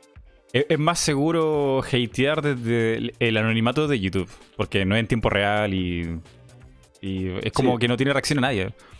En cambio, en Twitch, hasta, no sé, pues tu propia comunidad puede responderle o... Y va a quedar solo ahí con un comentario que no fue ni gracioso Claro. ni nada. Claro, y aparte Mm. de que, de que lo que digo, de que la gente, o sea, los haters en este caso no van a, no van a Twitch, em, como la comunidad de Twitch generalmente suele ser más, más madura, en mi opinión, eh, no tienen por qué insultarte, porque generalmente, como digo, eh, si tú eres una persona que no vas a Twitch porque mm, tienes que hacer un clic en un, en un enlace, yo lo siento mucho, pero me parece un poco inmaduro, sinceramente, el hecho de, de- de- de no comerte tu orgullo, que tú ya me dieras tu orgullo por no querer ir a, ir a Twitch, me parece ridículo, pero bueno, hay gente así, hay gente así, no pasa nada, se le, se le intenta Hay para todo, hay para todo, hay plataformas Hay- para todo. exactamente. Hay hay para espacios todo, para pues, claro. todos.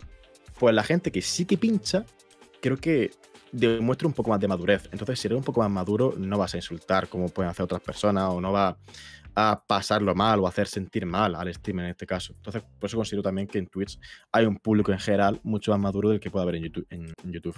Y bueno, también en Twitch se vive. Yo creo, bueno, tú corrígeme en esto, pero aquí en Latinoamérica yo siento que se vive más esta cultura de apoyar a, a alguien que hace algo que te gusta con tu propio dinero en Twitch más que en YouTube. Ahora da poquito en YouTube con el super chat y las membresías, pero en Twitch hace rato que cosas así existen.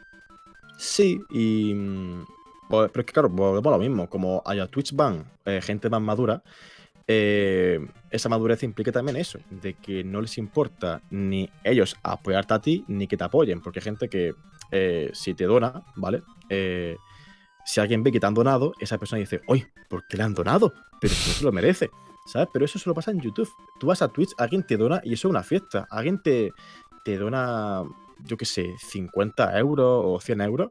Y en lugar de que en YouTube habrá gente que se podría insultarte y a decirte que no te lo merece y a decirte que porque a ti sí, a mí no, en Twitch, si alguien te dona, eh, es eso, es una fiesta y la gente se alegra un montón y la Mm. gente te da la enhorabuena y eso, es una diferencia de madurez increíble. Es hasta tío. divertido ver las notificaciones de Twitch ahí, como el tipo gritando, ¿qué? ¿Cómo? Ah", Es como...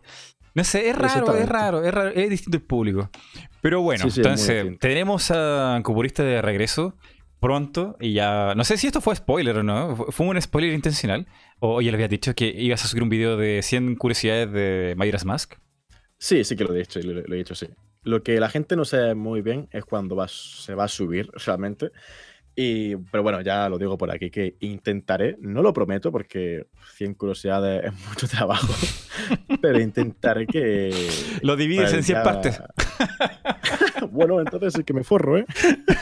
entonces, entonces sí que he vuelto a YouTube por dinero, ¿eh?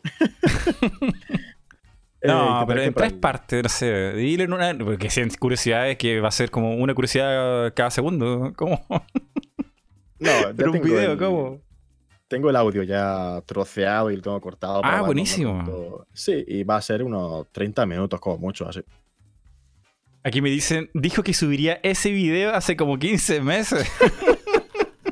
Es verdad, es verdad. Es que el vídeo de 100 curiosidades del Mayora lo llevo diciendo desde el año pasado fácilmente. Pero muy fácilmente. Entonces también es cierto que es un vídeo que se lo debo a mi comunidad desde hace muchísimo tiempo y que por fin se lo voy a traer. O sea, ya os puedo asegurar al 100% de que la semana que viene intentaré que lo tengáis. Muy bien. Y podemos saber un poquito cómo hacer el ritmo de los videos. Un video por semana, dos semanas. ¿Cómo sería más o menos el ritmo?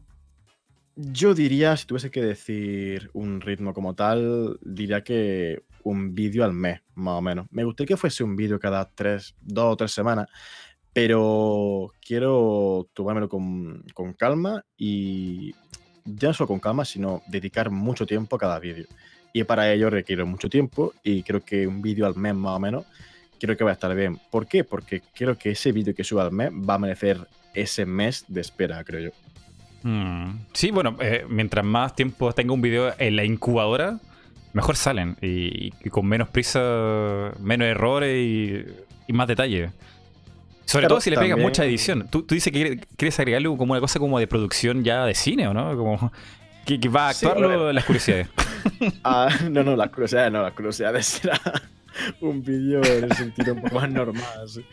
Pero sí, sí que quiero hacer más un contenido un poco más cinematográfico. No, o sea, las curiosidades no van a ser cinematográficas, van a ser como siempre.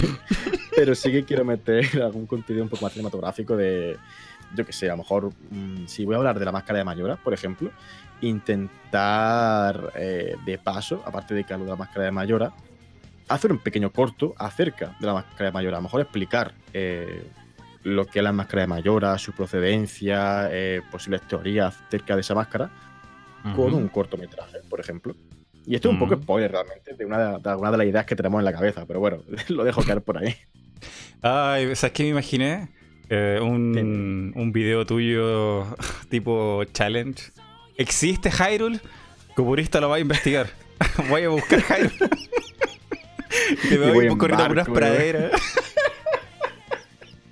¡Ah, Dios mío, me lo imagino! ¡Ah, No lo digas muy alto, no lo digas muy alto, que quién sabe, quién sabe. Hyrule existe. Cupo lo investigará. Yo lo vería, yo lo vería. Yo, yo, yo me sumaría ahí a la espera para ver ese video. Ay, ay, ay, qué chistoso. Sí, yo espero que yo espero que a la gente le guste el nuevo rumbo del canal, la verdad. Yo espero sinceramente que yo creo que le va a gustar, porque si le ha gustado el vídeo que subí de, de regreso, estoy seguro que, que le va a gustar lo que, lo que va a venir, porque el vídeo de regreso no es más que un pequeño teaser de lo que somos capaces de hacer ahora mismo. Mm. Y mm, entonces un video por mes, eh, bien producido, bien con el guion y todo. Eh, ¿no, sientes que en algún momento te, te sentirás presionado por, por ejemplo, sale otro video, otro tráiler de, de Zelda 2, Win- eh, Breath of the Wild, y, y como estás trabajando en ese video no puedes subir nada más y solamente lo vas a hacer en Twitch? ¿No sientes que te va, no sé, como que YouTube castiga mucho cuando no subes yo- videos muy diarios? Sí, y lo he pensado, eh, lo he pensado que guay, ¿qué haré cuando salga nueva información del nuevo Zelda? No voy a decir nada, voy a dejar de pasar esa oportunidad de hablar de ese nuevo Zelda en mi canal de YouTube. Y he decidido que sí, que dejaré pasar la oportunidad porque quiero ser fiel a, a lo que quiero hacer con mi, con mi canal ahora mismo. Y en caso de que salga una información, pues mira, si alguien quiere saber mi opinión, que vaya a Twitch y que allí si quiere que me escuche. Vale, entonces estás totalmente decidido a, a el, el- como el contenido relajado, eh, sin prisa en, en Twitch, pero al día. si sale un tráiler o algo, reacciona ahí en Twitch. Y ya las cosas más producidas eh, en tu tiempo ya eh, de mes a mes en YouTube. Exactamente, exactamente. Va a ser duro porque tendré miles de comentarios de Copu ha visto el nuevo trailer, Copu reacciona al nuevo trailer. Copu- Dios. Dios. Si, si- que- si a día de hoy aún tengo gente que, que me pregunta si volverá a YouTube, ¿sabes? ¿Por qué Copu ha Ujú. vuelto a YouTube? La gente no lo sabe, pues cuando salga un nuevo Zelda, aunque, o sea, un nuevo trailer, aunque yo reaccione en Twitch, la gente me preguntará, Copu, ¿has reaccionado a? Ay, Dios Pero mío. bueno. Ay, Dios mío. Eh, pero bueno, ahí de a poco yo te deseo la mejor de la suerte, loco, porque es difícil retomar después de tanto tiempo y sobre todo que el algoritmo aquí cambia. Antes cambiaba cada año, antes cambiaba cada seis meses y ahora como que está cambiando cada, cada, cada, mes, cada mes más o menos. Más o menos está Sí, cambiando cada ahora- mes. Ahora cambia y no, es que no te das ni cuenta. Quiero decir, YouTube, eh, si fuese una plataforma mucho más profesional, eh, si cambia el algoritmo, tendría que avisar a los creadores de, mira, ahora esto va a funcionar de esta forma, porque al fin y al cabo es nuestra herramienta de trabajo y tenemos que conocer nuestra herramienta de trabajo para poder trabajar correctamente con ella. Sin embargo, YouTube lo lleva todo muy al secreto, entonces no puedes trabajar bien si no conoces la herramienta con la que estás trabajando, al fin y al cabo. Mm. Sí, pues, y Entonces, no eso- nada. No, no dicen Sí, nada. claro, por eso yo ahora ni nada, paso de algoritmo, paso de, de todas esas cosas a mi ritmo completamente. O sea, mi algoritmo voy a ser yo, simplemente. No, no tiene más. Pero hay gente que le ha funcionado así. ¿eh? Eh, no sé Sí, si sí, conoces sí, a um, Script. Él sube un video más o menos por mes. Más o menos. y el caso es que, claro, por ejemplo, DioScript, eh, pues eso, tiene un contenido que realmente es muy trabajado. Es un contenido que sabes que es suyo. Es lo que yo quiero. Yo quiero subir un contenido que tú lo veas y dices, vale, este vídeo es de Copu. Eh, pues igual que con Dayo, tuve un vídeo de Dayo y dice este vídeo de Dayo, por su forma de comentar, por su forma de analizar las cosas, por el contenido que sube, básicamente, pues yo quiero hacer eso. Por eso creo que Dayo también ha crecido tanto, porque tiene un contenido que tú lo ves y lo reconoces fácilmente. Mm, tiene una forma de analizar que es como solamente de él. Las ideas son suyas, ¿no? Incluso si habla del mismo Mario o de Zelda o, o de saber qué juego está ahí analizando. Es como. Su forma de hablar ya es. Lo identifica muy, fácilmente. Es muy carismática, sí, es muy carismática. Mm. Y eso es muy difícil de lograr. Pero yo creo que si te dedicas un mes entero a un video, eh, yo creo que lo puedes hacer bien. Sí, yo creo que sí. O sea, yo tengo mucha ilusión, yo tengo mucha motivación, que es lo que me faltaba hace siete meses, que perdí por completo la motivación y la ilusión. La he recuperado. Y aparte, no solo eso, sino que mi situación personal ha mejorado muchísimo respecto a hace siete meses. Y estoy mucho más feliz, estoy mucho más contento y estoy seguro de que eso se va a notar eh, en el cariño, en la dedicación que voy a poner en los nuevos vídeos. Y estoy seguro que la gente lo, lo va a ver, estoy seguro que la gente lo va a apreciar, que lo va a notar y, va a hacer que incluso los vídeos les guste, les guste incluso más, porque me van a notar mucho mejor al fin y al cabo. Y eso, si consigues transmitirlo, la gente lo nota y a la gente le encanta, sinceramente. ¿Cuál sería el mejor y el peor escenario con tu regreso? ¿Qué podría ser lo mejor, lo mejor que podría ocurrir?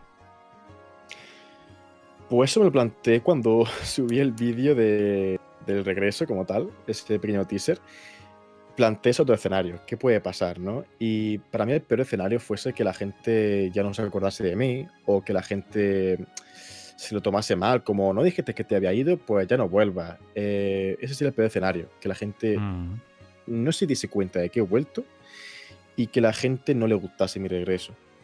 Y ya pues habiendo vuelto como tal y viendo que la recepción ha sido muy buena, la peor situación sería que la gente vuelva a presionarme demasiado, a decirme de que aunque yo diga 20.000 veces subiré un vídeo cada mes, la gente esté todos los días, Copu sube vídeo, Copu sube vídeo, Copu vídeo, por favor, un vídeo. Y es como, no se supone que habéis entendido el cómo, el por qué haya vuelto. Es como que me decepcionaría mucho el hecho de que mm. volvemos a lo de hace siete meses.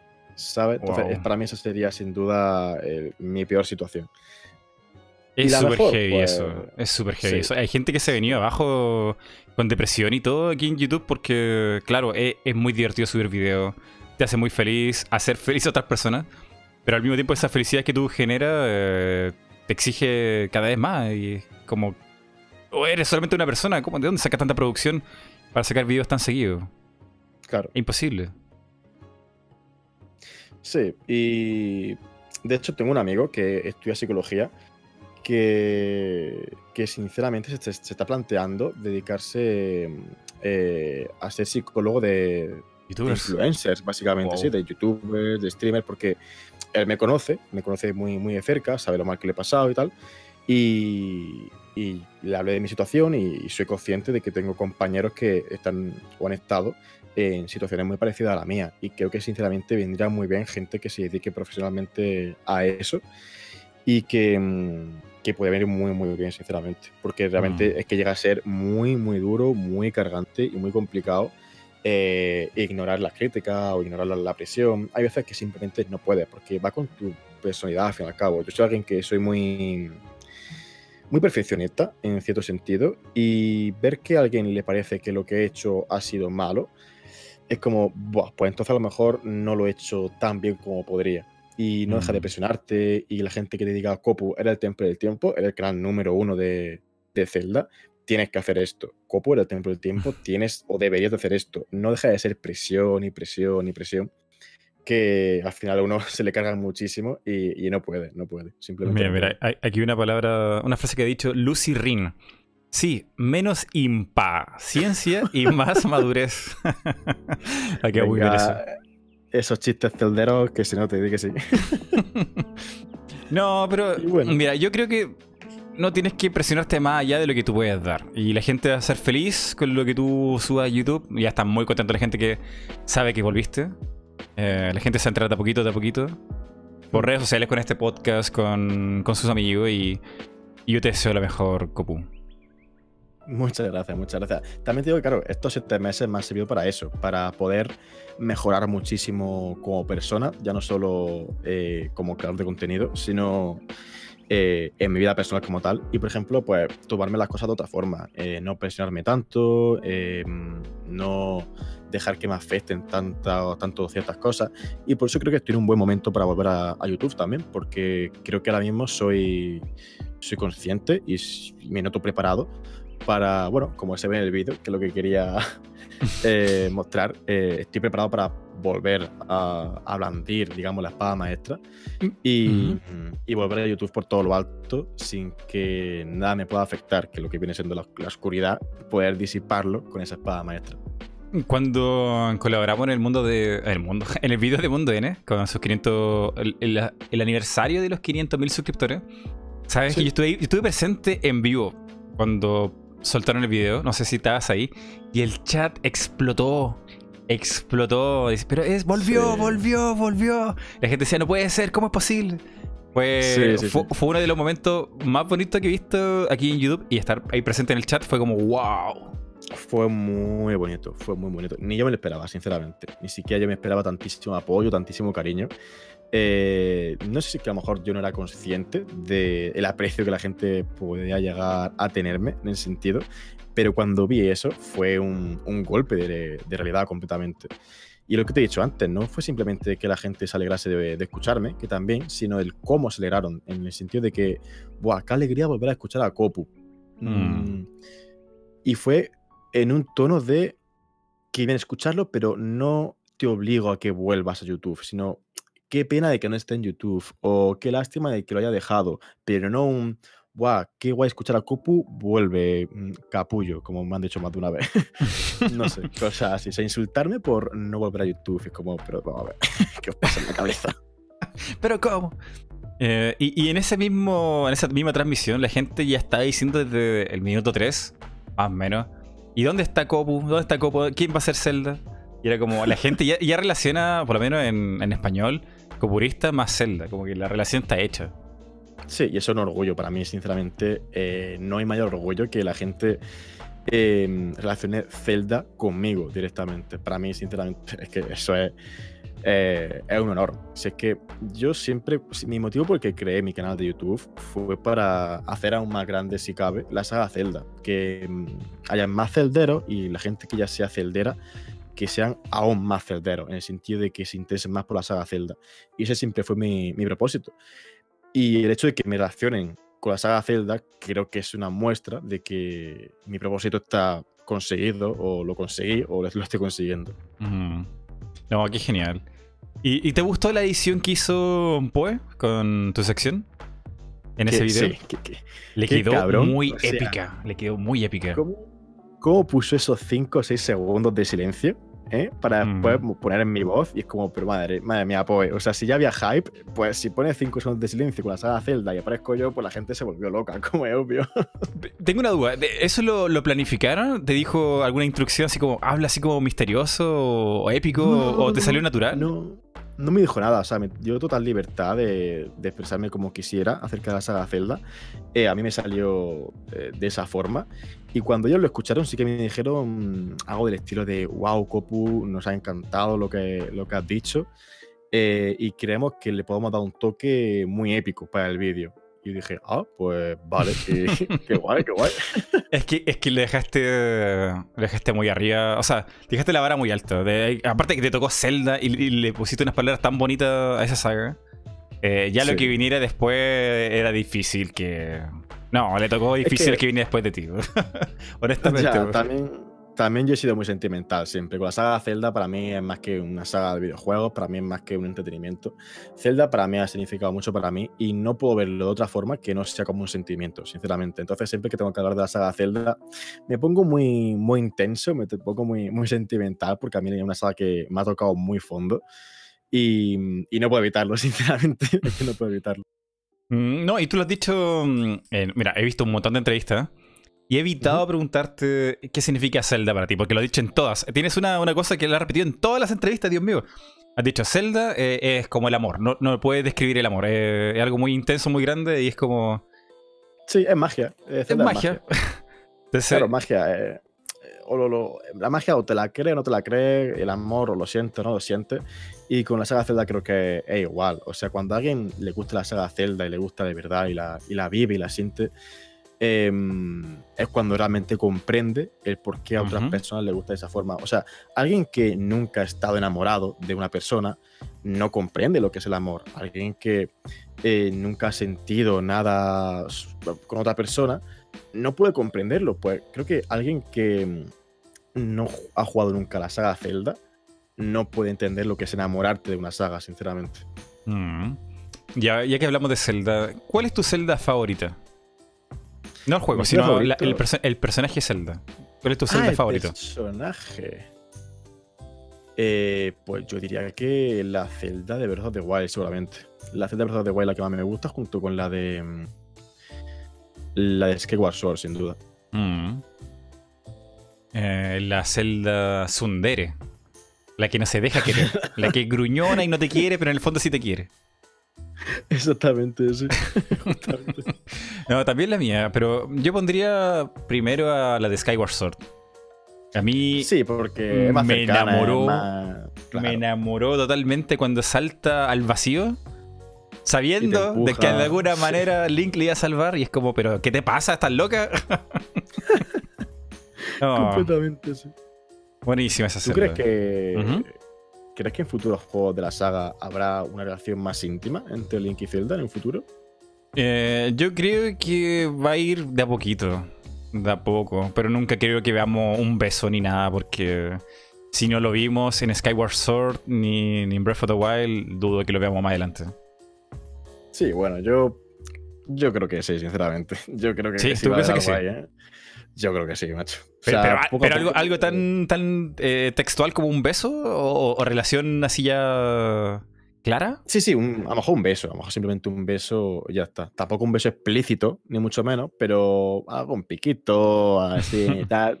Para ver. Al fin y al cabo, están metiendo poco a poco elementos que jamás pensaríamos que pensaríamos que fuesen a meter. Por ejemplo, el tema de las voces. Ya Mm. hablan. Y es como que son elementos que jamás pensarías que fuesen que fuese a ver en un Zelda. Y ya están ahí, ya son reales. Mm. ¿Y te parece esta teoría? Bueno, no, no es una teoría, la gente está confundida. Eh, es más que nada un, un fanart que hizo una, una chica en Twitter.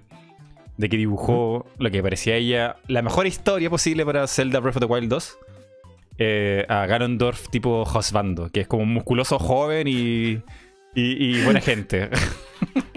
Yo tengo que decir que soy muy fan de todos esos fanarts que han salido de, del Ganondorf hidratado, ¿no? Ese Ganondorf Sí, sí. que se ve musculoso, tal, me parece maravilloso. Obviamente, mm, no me gustaría que fuese oficial o no me gustaría que fuese la realidad en ese Breath of the Wild 2.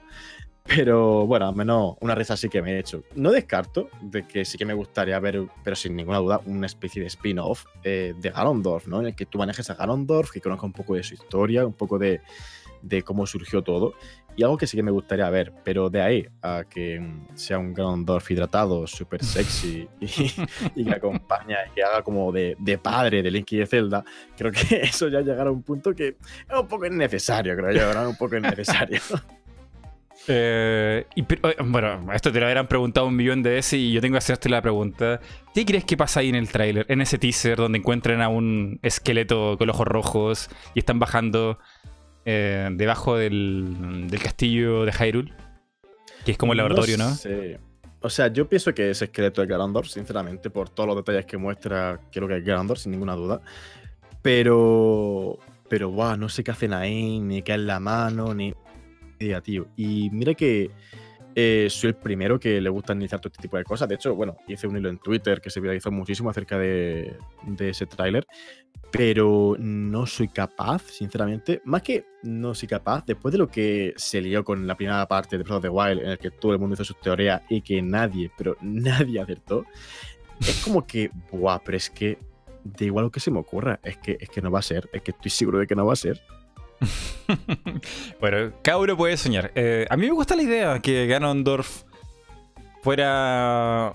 que tuviera otro papel. Me- mira, yo no sé si esto es real ni nada, pero a mí siempre me pareció que el co- co-protagonista pelirrojo que sale en Skyward Sword, que acompaña a Link, que es como el fortachón del grupo, y tonto, Sí. y que le gusta Malcolm, Zelda.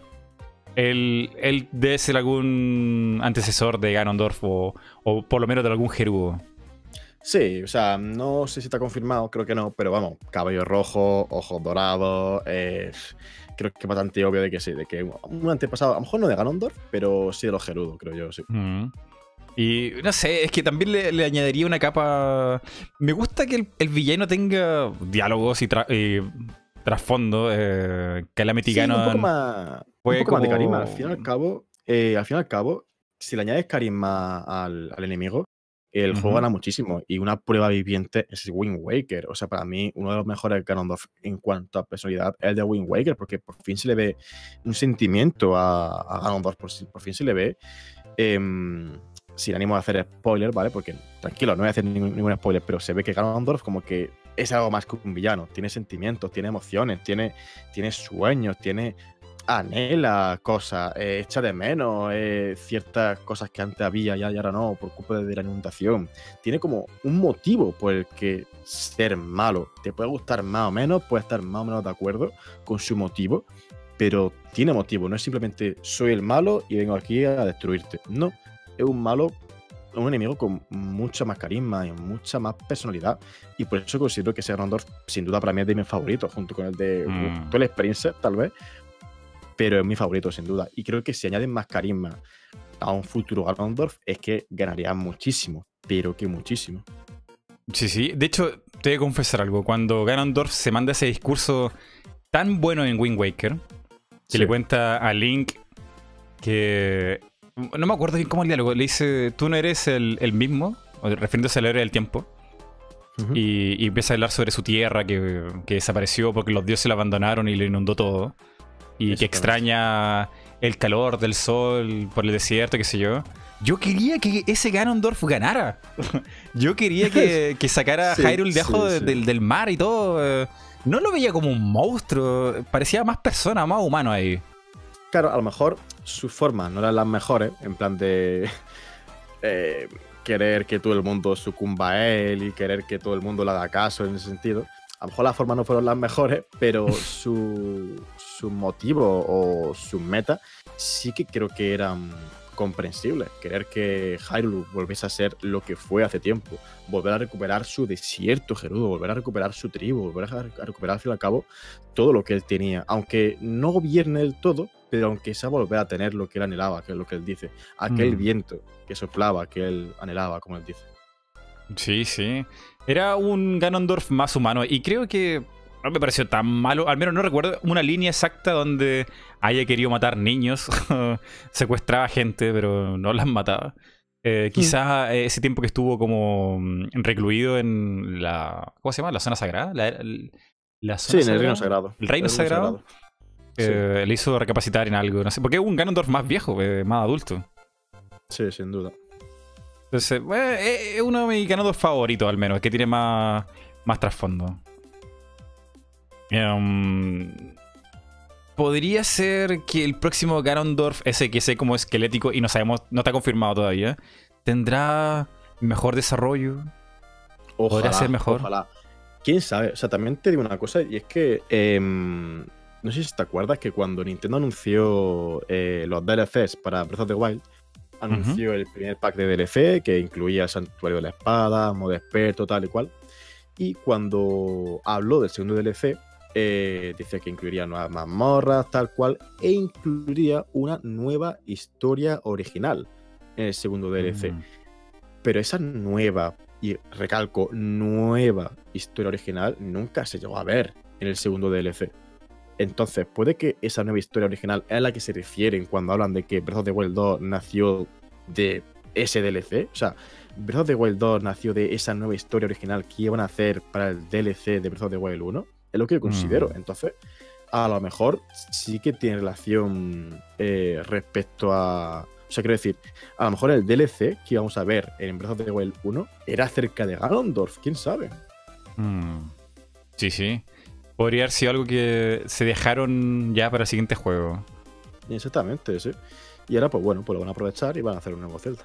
Que eh, espero que de esa forma, como va a ser una nueva historia original, eh, pues que sea una nueva historia y que la cuenten bien, digamos, ¿sabes? Mm. Más allá de diario y tal, sino, no sé, es como que tal vez Breath of the Wild dejó un poco también la sensación de que mm, yo soy defensor, ¿vale? De la historia de Breath of the Wild, sin ninguna duda, pero eh, como no la vives, en el sentido de que como es el pasado, la historia de. Breath of the Wild trata sobre el pasado, no vives la historia. Entonces Mm. Te deja un poco frío. Pues yo espero que esta vez mm, sea una historia que vivas de primera mano, que las cinemáticas como tal sean en el momento y que no sea una cinemática que recuerdes como tal, sino que la vivas. Quiero que sean cinemáticas que vivas y que quiero que sea una historia que tú la vivas como tal. Y es lo que Mm. espero, sinceramente. Claro, eh, bueno, eso fue algo que tuvieron que sacrificar en Breath of the Wild, el original. Eh, evidentemente apostaron todo, todo, todo por la creación de mundo y las mecánicas de escalar sin frontera, que eso era lo que más querían hacer. Y tuvieron Sí. que descuidar eh, todo lo que era historia para poder lograr eso. Y, y ahora que ya lo lograron, tienen el motor, tienen la idea, que, ¿qué más le queda por lograr? ¿Qué haría mejor y complementar al primer juego? Sería la historia. Yo espero que vayan por ahí.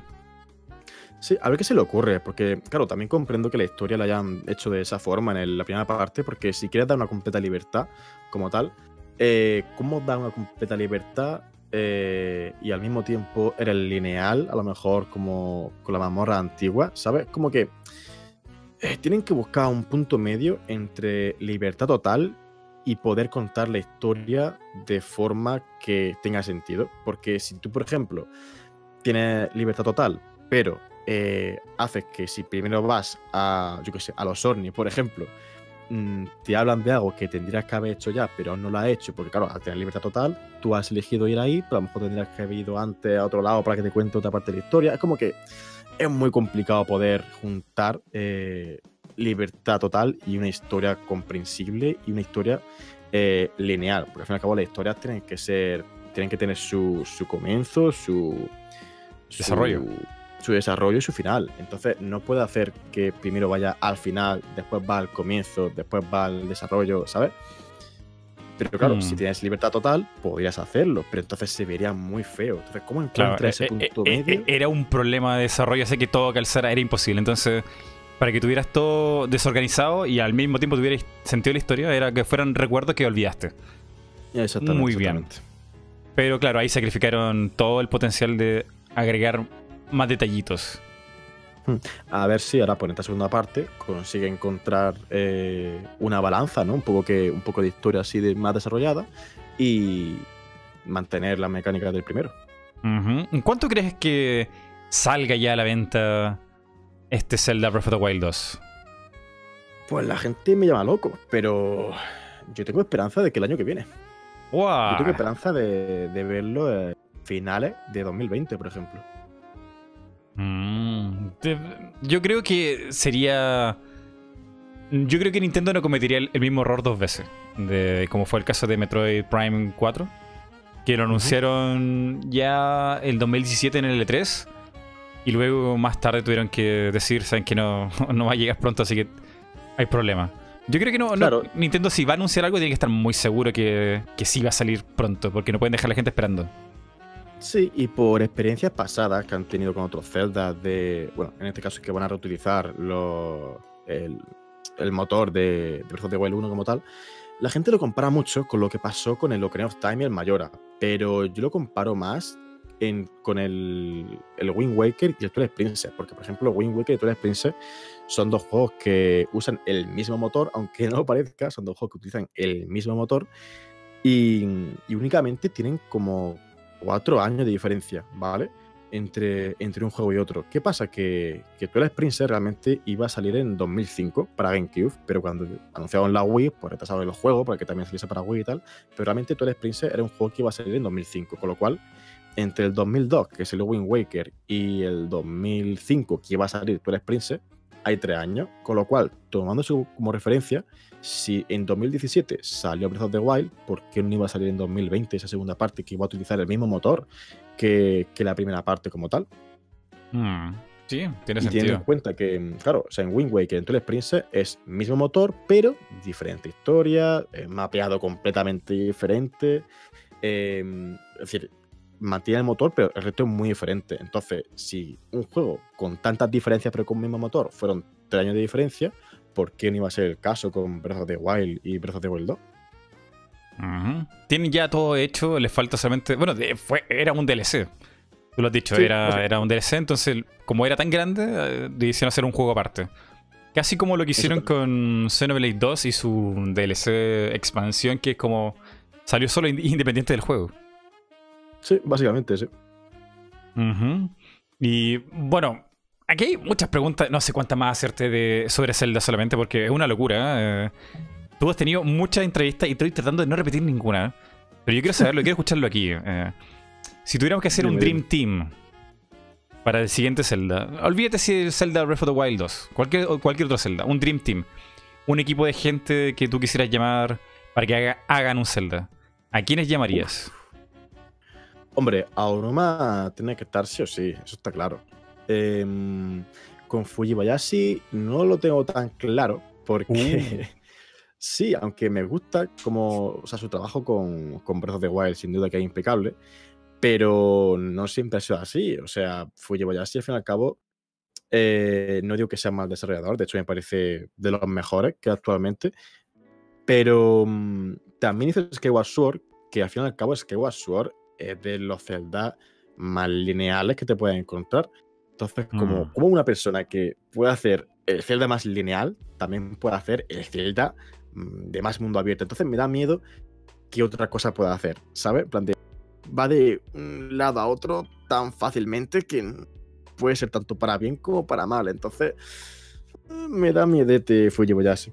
Aunque, claro, también re- realmente Fujibayashi es muy bueno, porque también estuvo, de hecho, Fujibayashi, no sé si lo sabes, pero eh, vino por parte de Capcom. O sea, cuando Nintendo estuvo trabajando con El Capcom Force para hacer Swords. los, los Oracle, más que nada fueron los Oracle.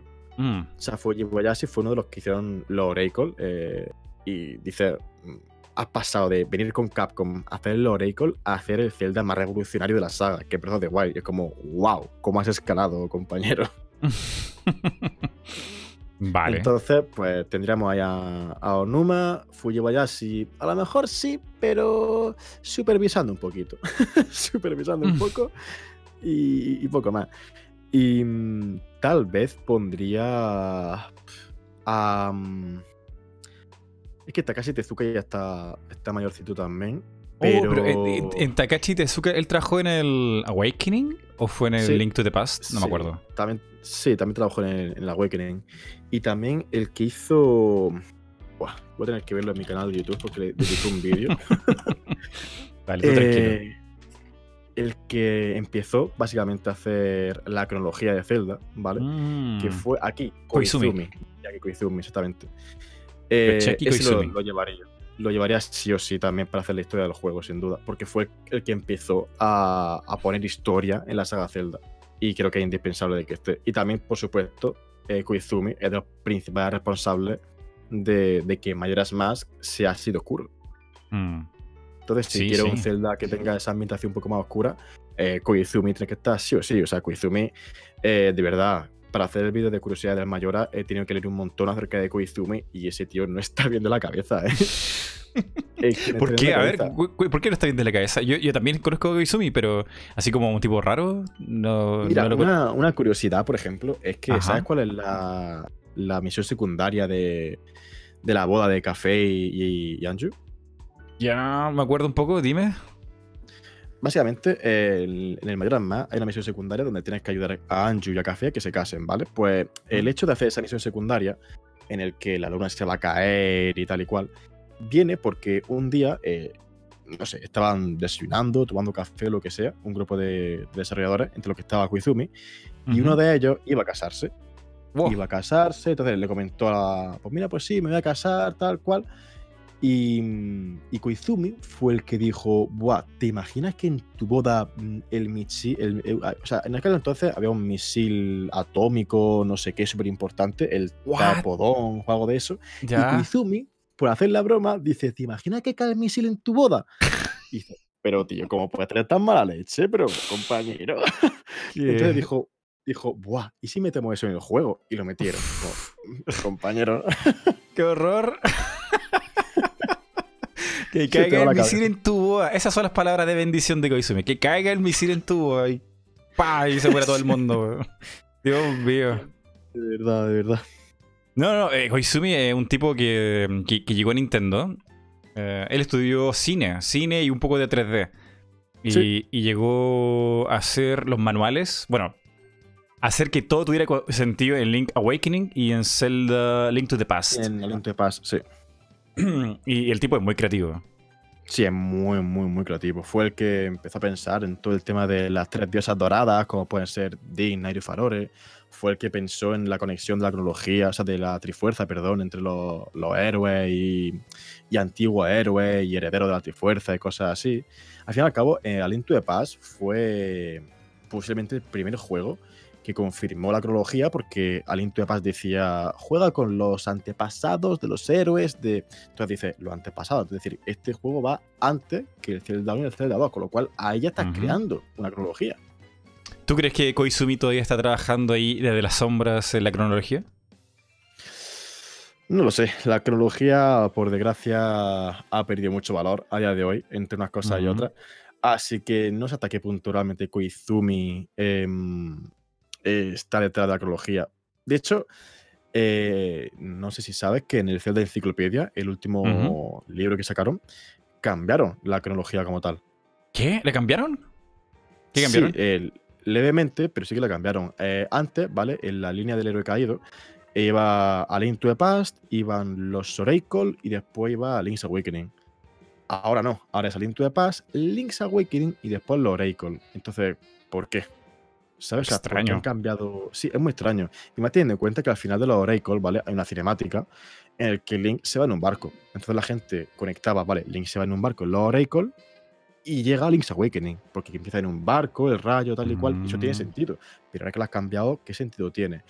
¿Qué pasa? Que tengo entendido que Zelda Enciclopedia sí que está licenciado por Nintendo, sí que eh, Nintendo pues, lo ha supervisado el libro como tal, pero no lo ha hecho oficialmente Nintendo. Es un poco como los mangas de, Zelda que hay, que están licenciados por Nintendo, pero no deja de ser un trabajo de una persona que lo hizo hace ya un montón de años y que Nintendo pues lo ha comprado, lo, lo, lo ha licenciado, pero por ejemplo en el manga de Mayoras Más se habla acerca de una historia del origen de la máscara de Mayora, que era de una bestia gigantesca, no sé qué, no sé cuánto.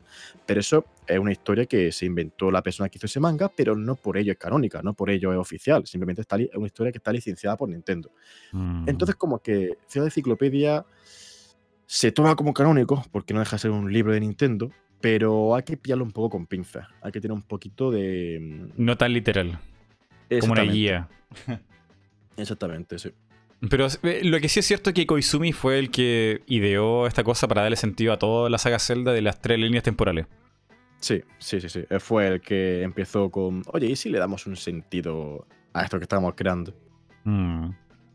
Sí, sí. Yo, creo que Koizumi... No me he fijado si salen los créditos de Zelda. Pero seguro que a él le deben consultar algunas cosas porque es su hijo. Eh, el padre de Mario 3D, eh, yo considero que es Koizumi y no Miyamoto. De hecho, tú ves los endings o algunas cámaras en especial de Mario 64 y son tan bonitas. Eh, el ending cuando va la princesa Peach bajando del cielo después que la rescata, eso es todo muy de cine. es muy de cine. Que, que Koizumi, que ha estudiado cine y tal, que está detrás de todo eso, sí. o, la cámara como está puesta cuando vas al Templo del Tiempo entras donde está el Master Sword y es tan bonita esa escena. O cuando Link y Zelda en 64 se conocen por primera vez, tan bonito también. O cuando Link se encuentra con Ganondorf, que está Ganondorf en el caballo, en el Ocarina of Time, y Link lo ve después de ver a Zelda fuego. Exactamente, todo eso es muy, muy, muy chulo, sí. Y se nota un montón que está ideado por Koizumi, sí. Sí, e-, es Koizumi por todas partes, desbordando cinemáticas por ahí. Eh, es, un poquito triste cómo terminó Koizumi. Yo encuentro que es triste porque eh, él tenía mucha idea de historia y cosas, y, Miyamoto mm, quería que el foco de los juegos fuera gameplay first, eh, gameplay primero y, luego si hay tiempo historia. Y evidentemente no pudo poner siempre el 100% de todo lo que las cosas que se ocurrían a él. Claro, exactamente. Mm. Sería curioso ver un juego por Koizumi. ¿Sabe? En plan, enteramente por Koizumi, en el que él sea. Iba a existir. Iba a existir. Iba a existir, exactamente. Iba, a ser un juego que, que iba a ser antes del, del Mayor más, que el que estaba trabajando Koizumi, que trataba de, de policía, en el que tienes que atrapar un, un, ladrón en un máximo de 7 días. Pero eh, aún no me dijo, Koizumi, tengo que hacer un Zelda en un año, ¿me ayuda? Así que, nada. Ah, no, no, no, iba a ser otro. eh, eh, hubo otra oportunidad. ¿Hubo otra? sí, él iba a terminar. había terminado Donkey Kong. Este es de los Bongo, Donkey Kong Konga. ¿Así se llama? Sí, Don- Donkey Konga, Donkey Konga, sí. Sí, y lo había terminado. Y, y estaban cansados y todo, pero ya lo terminado. Uf, cumplimos la- lo que nos pidieron. Y, y la idea de Koizumi era hacer una IP propia, de lo que él Oh, quisiera. Y, viene, eso. y viene Miyamoto y le dice: eh, ¿Qué va a hacer Koizumi ahora para adelante? No, tengo una idea de un juego. No, ¿qué juego va a hacer? Tú vas a hacer el siguiente Mario. Pero si yo quiero hacer mi juego, no, va a hacer el otro Mario. Bueno. Bueno, ahí quedó. Y, y ahí quedó la idea de. Koizumi. Muy triste. Me hubiera, conoci- me hubiera gustado conocer qué juego iba a salir ahí. Porque Koizumi es como oscuro, tiene drama, tiene hartas cosas. Sí. Sirve para otras cosas también, para la historia. Y, y que a Nintendo siempre se le pide un poquito más de ese lado. Sí, también, por ejemplo, estoy aquí soltando varias curiosidades de, de lo que voy a decir de Mayora, ¿eh? pero bueno, que mm, al fin y al cabo, eh, Majora's Mask es tan oscuro por Koizumi. De hecho, eh, digamos que Koizumi se encargó de todo el mundo de, de la ciudad reloj, ¿vale? De la vida de los habitantes de ciudad reloj. Y mm, por, otro, por otro lado, Aonuma se encargaba de, de resto de Termina, en plan de, de los alrededores, tal y cual. Y en un principio, cuando Aonuma vio que Ciudad Reloj era súper oscura, súper tenebrosa, de que si la luna se cae, de que si los habitantes niegan de que vayan a morir, de que si problemas por todos lados, que si el alcalde no sé qué, que si esto, que si lo otro, dijo Aonuma, "Mm, voy a hacer terminar todo lo alegre que yo pueda, porque Koizumi te estás pasando, compañero. Koizumi, estás haciendo esto que te estás pasando, macho. De hecho, fíjate si se considera Majora's más tenebroso, oscuro, incluso que pueda dar un poco de miedo. Que, ¿sabes que la consola esta que va a salir en China?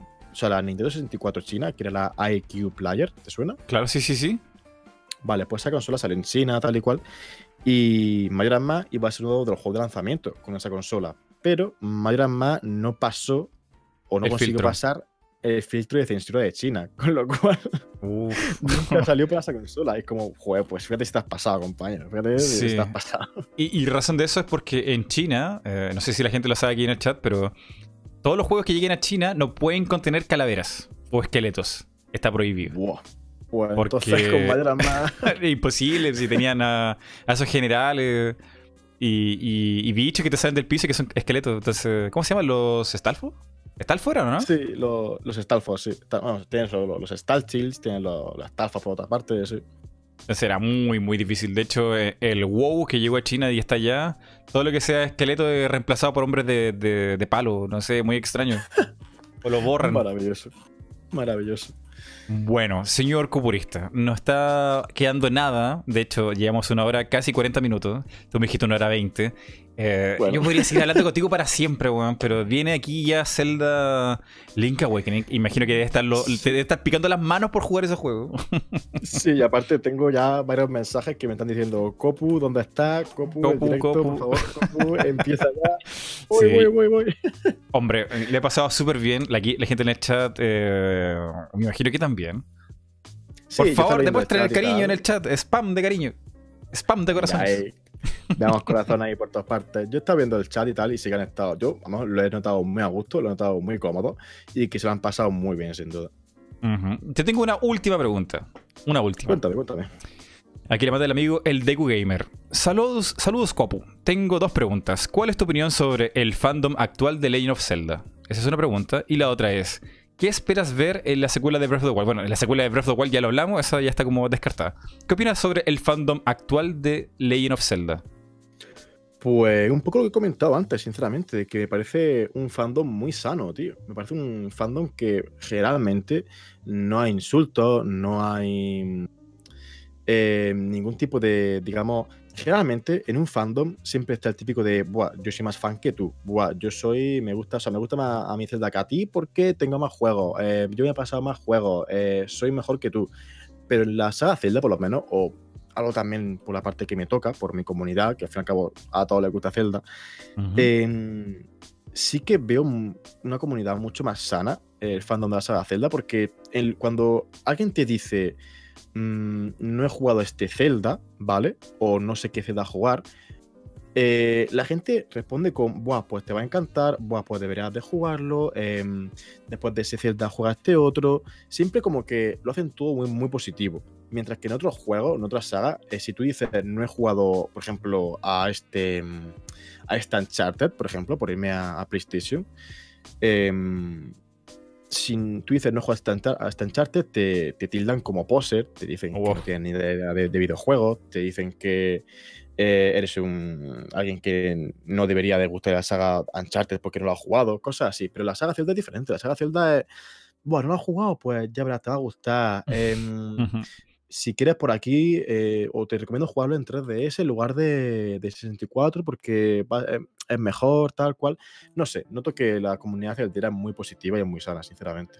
Mm.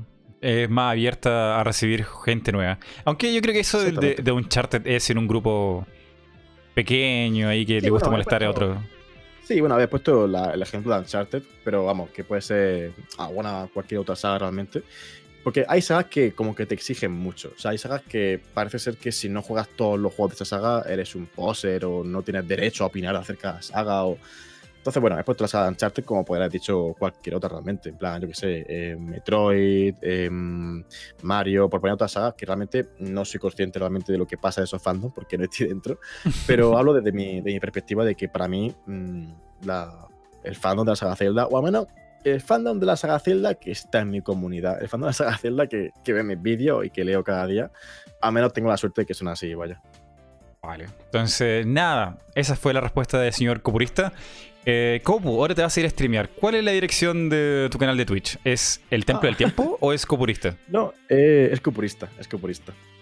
Sería twitch.tv barra copurista, exactamente. Ahí está. Para la gente que quiere ir a ir a Copu, ahí que tiene sus eh, streams de gameplays, ahora mismo en un rato más de lo que se libera Zelda Link Awakening va a estar ahí jugándolo. Bueno, y la saga entera me imagino, vas a jugar el juego entero. Eh, sí, sí, me pasaré el juego entero. Imagino que le daré mucha caña. Que yo creo que este domingo, de hecho, ya me habré pasado el juego fácilmente. Tan largo parece que no es, pero dijeron que iban a agregar más cosas. Sí, a ver qué, qué cosas han añadido. Yo espero que me dure unas 12, 13 horas, supongo. Muy bien, chicos, estoy aquí ya eh, eh, eh, quitándole tiempo al señor copurista, pero mira, ha sido genial esto conversar. Yo podría hablar más de Zelda. ¿Te podría traer otro día o, en una fecha más lejana hablar más sobre Zelda? Pues me ha encantado, sinceramente. O sea, he estado muy cómodo y ya, tú, hablar de Zelda, ¿sabes? O sea, no hay cosa que más me guste que hablar de Zelda, así que pues me ha encantado, tío. Ahí vamos a hablar sobre el Zelda Maker, ¿qué tal está? Y si lo hacen uh, después para un juego independiente, también estaría muy bueno. Habrá que ver, habrá que ver, sí. Muy bien. Muchas gracias a todos, señor Cubrista, a todos. Y ya nos vemos en otro podcast multiverso. Cuídense. Muchas gracias a todos. Venga, que la Trifuerza acompañe.